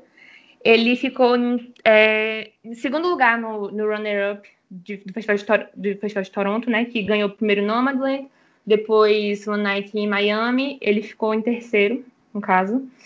E acompanha uma menina, uma adolescente, é um come of age indígena canadense, assim. A gente acompanha essa menina, que ela mora, ela mora numa, numa comunidade indígena. E ela precisa enfrentar alguns embates que a comunidade dela vai estar enfrentando, mas ao mesmo tempo ela está nessa fase de crescimento. Então, assim, ela tem aquela personalidade mais passiva, sendo super boazinha, é, obedecendo a família, mas ao mesmo tempo, quando ela enfrenta que isso que a, a comunidade dela está enfrentando e vê que precisa talvez se tornar um pouco mais rebelde, isso vai começando a atingir a vida pessoal dela, sabe? Então ela muda a personalidade dela em casa. É um filme muito, muito bacana. É, recomendo demais e espero que vocês gostem, caso não tenham assistido. A gente estava falando de documentários, eu vi uns dois documentários, que foi o 17 Quadras e o Coronation. E um deles, e era um tipo, um que eu não esperava nada, que era o 17 Quadras, e eu amei. E um que eu não esperava muito e eu achei horrível, que foi o Coronation. Acho que a Ju já assistiu o 17 Quadras, né? Foi, assisti. Eu tava vendo que o Coronation esgotou. No, não foi o único filme que esgotou no, no, na mostra. O 17 Quadras, para quem não conhece, ele é a história de uma família negra que que mora em Washington, perto do, do Capitólio, então, tipo, é um lugar super... É ali onde está acontecendo a política americana, eles estão pertinhos, mas, ao mesmo tempo, eles são totalmente desassistidos pelas políticas públicas. E ele acompanha 20 anos de, da vida dessa família através de, de vídeos caseiros. E é muito atual, assim. Tem a, tem a questão do, do Black Lives Matter, da, da violência, mas é principalmente um filme sobre a negligência, né? Tipo, o título é bem simbólico, que eles estão tão pertinhos ali, mas ninguém tá olhando por eles. Eu gostei muito. Dá uma sensação de, de impotência, né? Porque, gente, sem condições. Eu não sei se vocês sabem, mas eu sou da, da área de, de psicologia. E aqui a gente vê como é essa questão né, do Estado atingindo as pessoas e a gente tem uma demanda muito grande porque no meu curso a gente atende a comunidade. Então tem muitas vezes que não dá para atender todo mundo. E aí a gente sente essa questão de, de impotência e tal. E assistindo esse documentário e vendo a negligência do Estado, gente, é coisa surreal. E no final, ainda passa todas as famílias que também foram atingidas por essa negligência. É uma coisa que não tem como terminar e não ficar pensando depois, né? Sim, eu inclusive meio que, quando eu fui reparando o nome de algumas pessoas, eu meio que fui pesquisando sobre elas para que elas não fossem só um nome, né? Você saber a história delas, assim como você soube dessa família. Que não, não é uma família notória, não é uma história que apareceu no jornal, mas é muito importante que tenha esse recorte. Eu gostei muito. E que bom que ele está tendo esse espaço na mostra, né? Que acho que isso talvez se encaixaria naqueles filmes que a gente talvez pudesse passar batido e, e não prestar atenção. Mas quando uma pessoa vê, aí posta na rede social, aí a gente vê a nota, vai querendo ver também, e isso Sim. vai se multiplicando. Sim, eu tentei enaltecer ao máximo, assim, para as pessoas verem também. Então, quem estiver ouvindo, veja. E o Coronation, que era um filme super esperado, né? Porque ele se intitula o, o primeiro documentário sobre o coronavírus. O primeiro longa-metragem sobre hum. o coronavírus. E ele é de um diretor chinês, que é um artista performático, que eu não sei pronunciar o nome, então não vou tentar. Mas ele, ele documenta a, a, a, quarentena lá em Wuhan, que foi onde começou toda a pandemia, né? Pelo menos foi, o primeiro lugar com, com as primeiras vítimas da pandemia. E eu assisti doido, é um filme de acho que de duas horas, duas horas e mais. E. Mas ele, ele tenta ser um filme sobre tudo e ele não é um filme sobre nada. Ele é bem vazio, meio que desinteressante. Eu, eu senti que, que a pressa em ser o primeiro filme sobre o coronavírus causou meio que, tipo, vamos filmar o que der e, e tá pronto, assim. Você botou na, na caixinha de presente e foi. Então, o filme muito. Eu achei ele muito vazio, achei ele meio equivocado politicamente, porque ele tem mensagens mistas, assim, mas assim, o que ele mais vocaliza, que é, que é uma mensagem meio que anticomunista, e tem a, a senhora, que é super defensora da China comunista, ela é pintada feito doida. Tipo, você fazer um filme e e, e botar um bolsominion. E tanto que uma das primeiras falas dessa senhora é ela falando que, que ela vai ficar no sol porque a luz do sol mata o vírus. Meu Deus. O distanciamento é essencial para algumas coisas, né? Para alguns temas que você vai falar. Hum. É, tipo, o corona nem acabou ainda, sabe? Sim. Tipo, Sim. Porque vai lançar um documentário agora, sabe? É isso, justamente isso. É muito essa coisa de pressa para ser o primeiro filme. Tipo, essa semana que o, que o qual o nome dele, gente? Aquele diretor de filmes de ação. O Michael Bay. Michael Bay vai lançar um filme sobre Corona, né? Que o Corona durou quatro anos, daí vai ter uma ameaça, sei lá que porra. Fala, cara, meu, você tava na quarentena uhum. gravando filme de ação sobre a, o fim da Terra no Corona. Tipo, meu, que isso, sabe? Tipo, acho de um mau gosto. Uhum. Não basta matar a equipe do filme, vai matar também a galera que vai no cinema ver. É. Mas enfim. Gente, e Stardust? O filme do David Bowie? Vocês Nossa, viram? eu passei longe desse Ah, eu passei longe também. eu, me arrisquei, eu me arrisquei. Eu falei assim, cara, eu vou ver qual que é a desse. Que eu nem, eu, eu nem fui ver review nada. Assim, eu vi que era filme do David Bowie e fui assistir. Cara, pensa num filme apático, sem graça. Tipo, cara, o David Bowie é um dos artistas mais criativos, mais inventivos e visualmente deslumbrantes, assim, uhum. da história e você pega e vai fazer uma biografia é, completamente apática, sem vida, sabe? Tipo, é, é para quem não sabe, é um, é, um, é um tempo na vida do David Bowie, quando ele começou a investir na carreira nos Estados Unidos, quando ele foi lá para se divulgar. E, enfim, é, é, é, nesse período. E o, o, David Bowie, ele morreu, tipo, falando que ele não queria que fizesse biografia sobre ele. Ele não é uma coisa que ele não aceitava. Tanto que a família não autorizou o uso das músicas do David Bowie nesse filme. Então não tem música David Bowie. Quem for ver falou assim: ah, pelo menos eu vou ver as músicas do David Bowie. Não tem música David, David Bowie. Porque não foi autorizado pela família. O David Bowie não queria que fizesse a biografia dele. E daí, isso é um filme completamente apático, sem música do David Bowie. O protagonista, esqueci o nome do, do pobre coitado lá do, do ator. É Flynn, ele não. Coisa Flynn. É, é, Brandon Flynn, eu acho. Ele não, ele não consegue encarnar, tipo, o David Bowie fica parecendo um, um, Ele é constrangedor, sabe? Tipo, David Bowie, ele tinha essa coisa, tipo, de ser um cara diferentão pra época, ele usava roupas femininas, roupas ditas femininas, né, e tudo mais, era coisa meio andrógeno. E, e o, o, ator faz o David Bowie parecendo, sei lá, um patinho feio, estrangido, sabe? Tipo, é muito estranho, é muito estranho, assim. É, realmente, assim, é uma decepção, assim. Para quem, para quem eu, eu, fui sem saber que ele já estava sendo meio massacrado, né, lá uhum. fora, nos outros festivais. Então eu fui ver, gente, que, que péssimo, assim, não precisava ter feito isso. Eu achei engraçado que saiu o trailer do filme, as pessoas comentando no Twitter, ah, eu quero ver, eu quero vou ver quando sair no cinema. Mas o filme já tá disponível, mostra pra lugar, quem tá vendo. Sim. Ainda bem, né, gente? Coitadas das pessoas, velho. Meu Deus do céu. Eu olhei, deve ter muito Bohemian Rhapsody de vibe, velho. Eu assisti aquele trailer e eu fiquei... Muito o quê? Ah, é, Bohemian Rhapsody, o filme lá do Queen. O... Ah, sim. Eu fiquei, nossa, eu, eu Não, passei longe. O, o Bohemian, pelo menos, tem as músicas do Queen, você tem um Live Aid, então, tipo, você, ah, pelo menos você vai se divertir um pouco com o Queen ali. Esse nem isso, você nem vai não se divertir. É. Não é. tem o um Bowie ali, é. nem, nem, nenhum jeito, de uma, de uma forma. O pessoal pagava ingresso para ver basicamente as músicas do Queen no alto-falante do cinema, né? Sim. Esse aí não. É, você, você pagou para ver os 20 minutos finais ali do show, sabe? Sim. Esse nem. Ai, meu pai amado. Mas disfarça, gente, disfarça. Teve um outro que eu vi que eu achei bem legalzinho, que é o Summertime, não sei se alguém assistiu. Não, tá na minha lista, tô querendo ele ver. É... Eu comentei que ele é como se fosse La La Land se, se o elenco não fosse todo branco, sabe? Ah. Porque são 25 histórias de, de jovens em, em Los Angeles, e ele é meio que... Ele é um tipo um slam de poesia, em que os atores são as pessoas que escreveram os poemas, então eles meio que recitam, eles encenam aquelas coisas.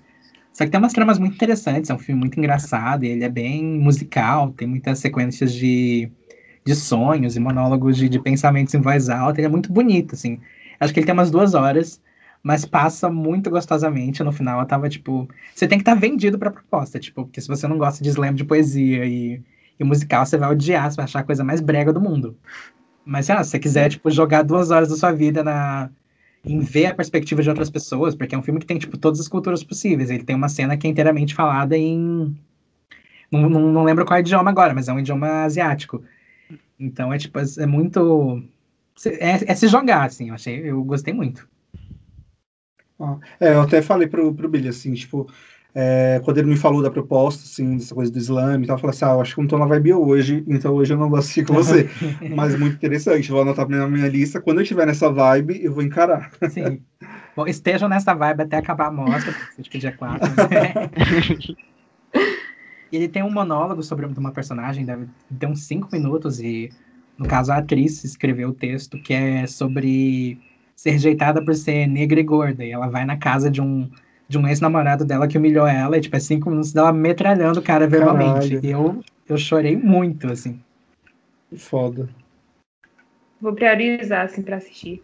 Porque com essa questão de festival, né, e data de início, de término, com prazo para você assistir o filme, a gente tem que se programar como se a gente fosse sair de casa.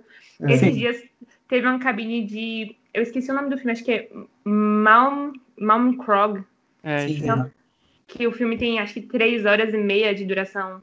E eu deixei pro final do dia, só que na minha cabeça tinha uma hora e meia. Aí lá, era, era meia-noite, né? Era meia-noite. Uma hora e meia eu já tô na cama. Quando eu fui ver, três horas e meia, eu falei, eu não tô acreditando nisso, meu Deus, o que, que eu fiz, senhor? Aí eu dei play, consegui assistir duas horas de filme, eu falei, velho, eu tô morrendo de sono, eu não vou conseguir assim, assistir mais nada. Aí eu fui dormir e deixei pra terminar no dia seguinte. No dia seguinte, eu amanheci sem internet. Nossa. Então até agora eu não sei assim qual é o final do filme. Montei na minha cabeça.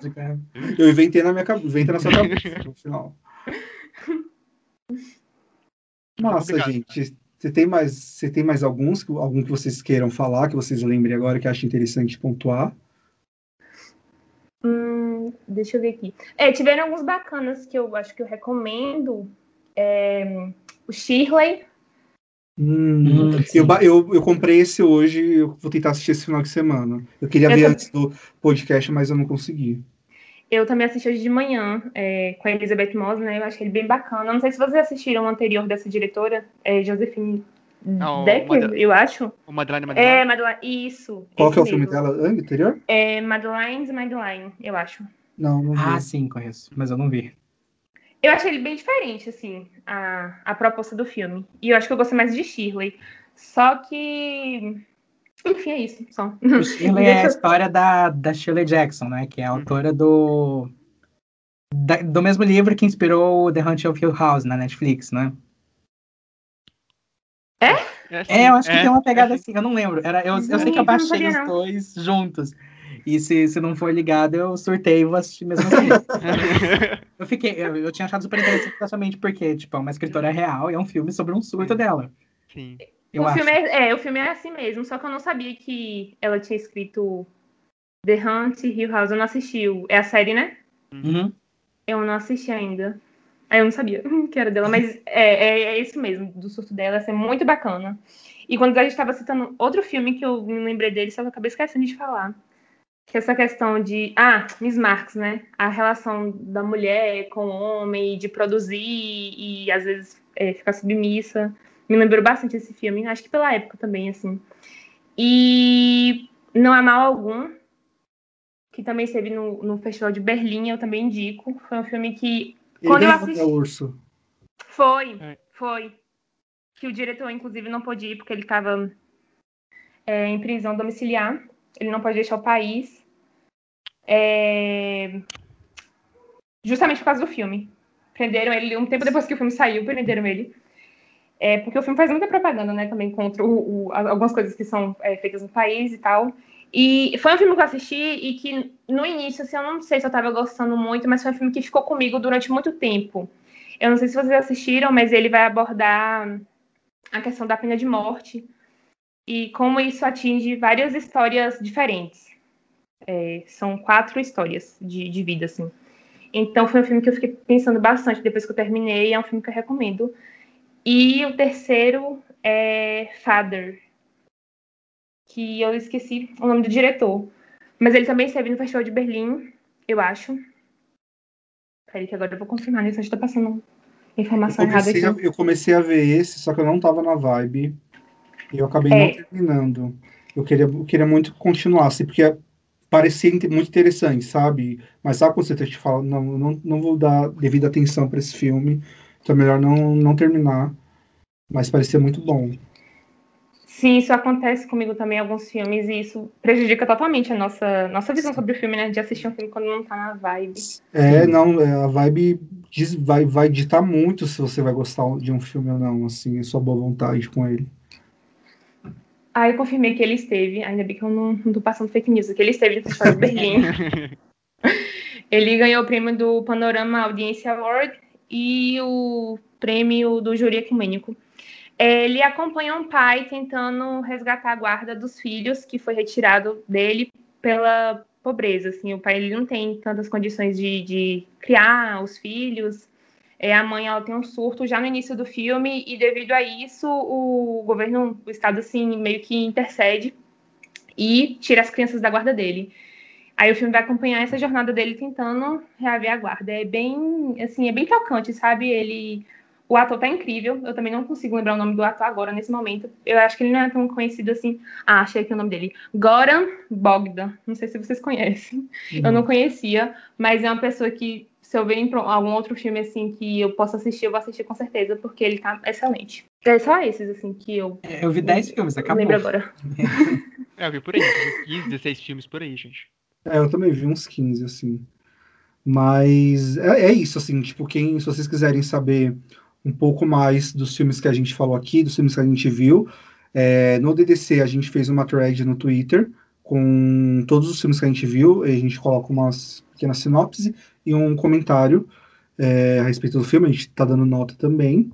É, você chegou a escrever alguns pro, pro Noites de Oscar, o André? Escrevi. Tá lá, a gente separou por semana, né? A gente pegou, separou cada coisinha, assim, cada filme que a gente assistiu e escreveu. Tá lá no site. Acho que é o primeiro post, acho. O último post que a gente publicou foi a... o resuminho, né? Da semana. Com todos Isso. os filmes. E você chegou a escrever sobre eles também, ou Ju? Sim, sim. É, falta alguns ainda que eu vi entre ontem e hoje, mas a grande maioria já, já está no site já. Maravilha. E onde a gente encontra vocês? Deem os seus endereços virtuais, suas redes sociais, sites, para a galera acompanhar vocês. O Noite de Oscar se encontra no noitedeoscar.com.br, que é o nosso, nosso domínio. Muito chique, gente. Eu nunca achei que fosse ter um site .com.br. é muito chique. É muito chique.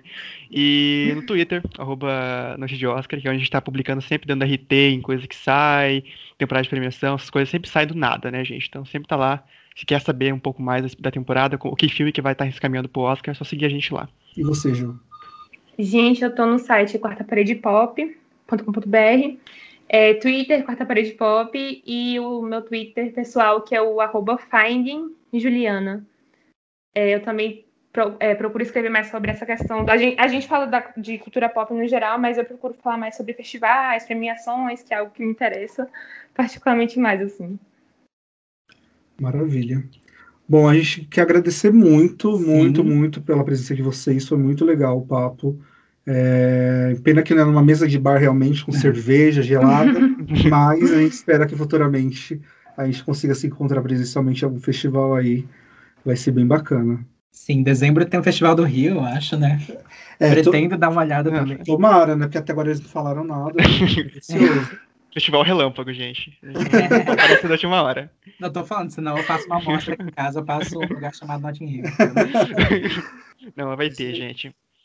Muito obrigado para vocês também que ouviram a gente. É, esse foi mais um episódio do podcast do Guias de Cinefilia. A gente volta daqui 15 dias. E até mais. Tchau, tchau. Até mais, gente. Tchau, gente. Obrigada pelo convite.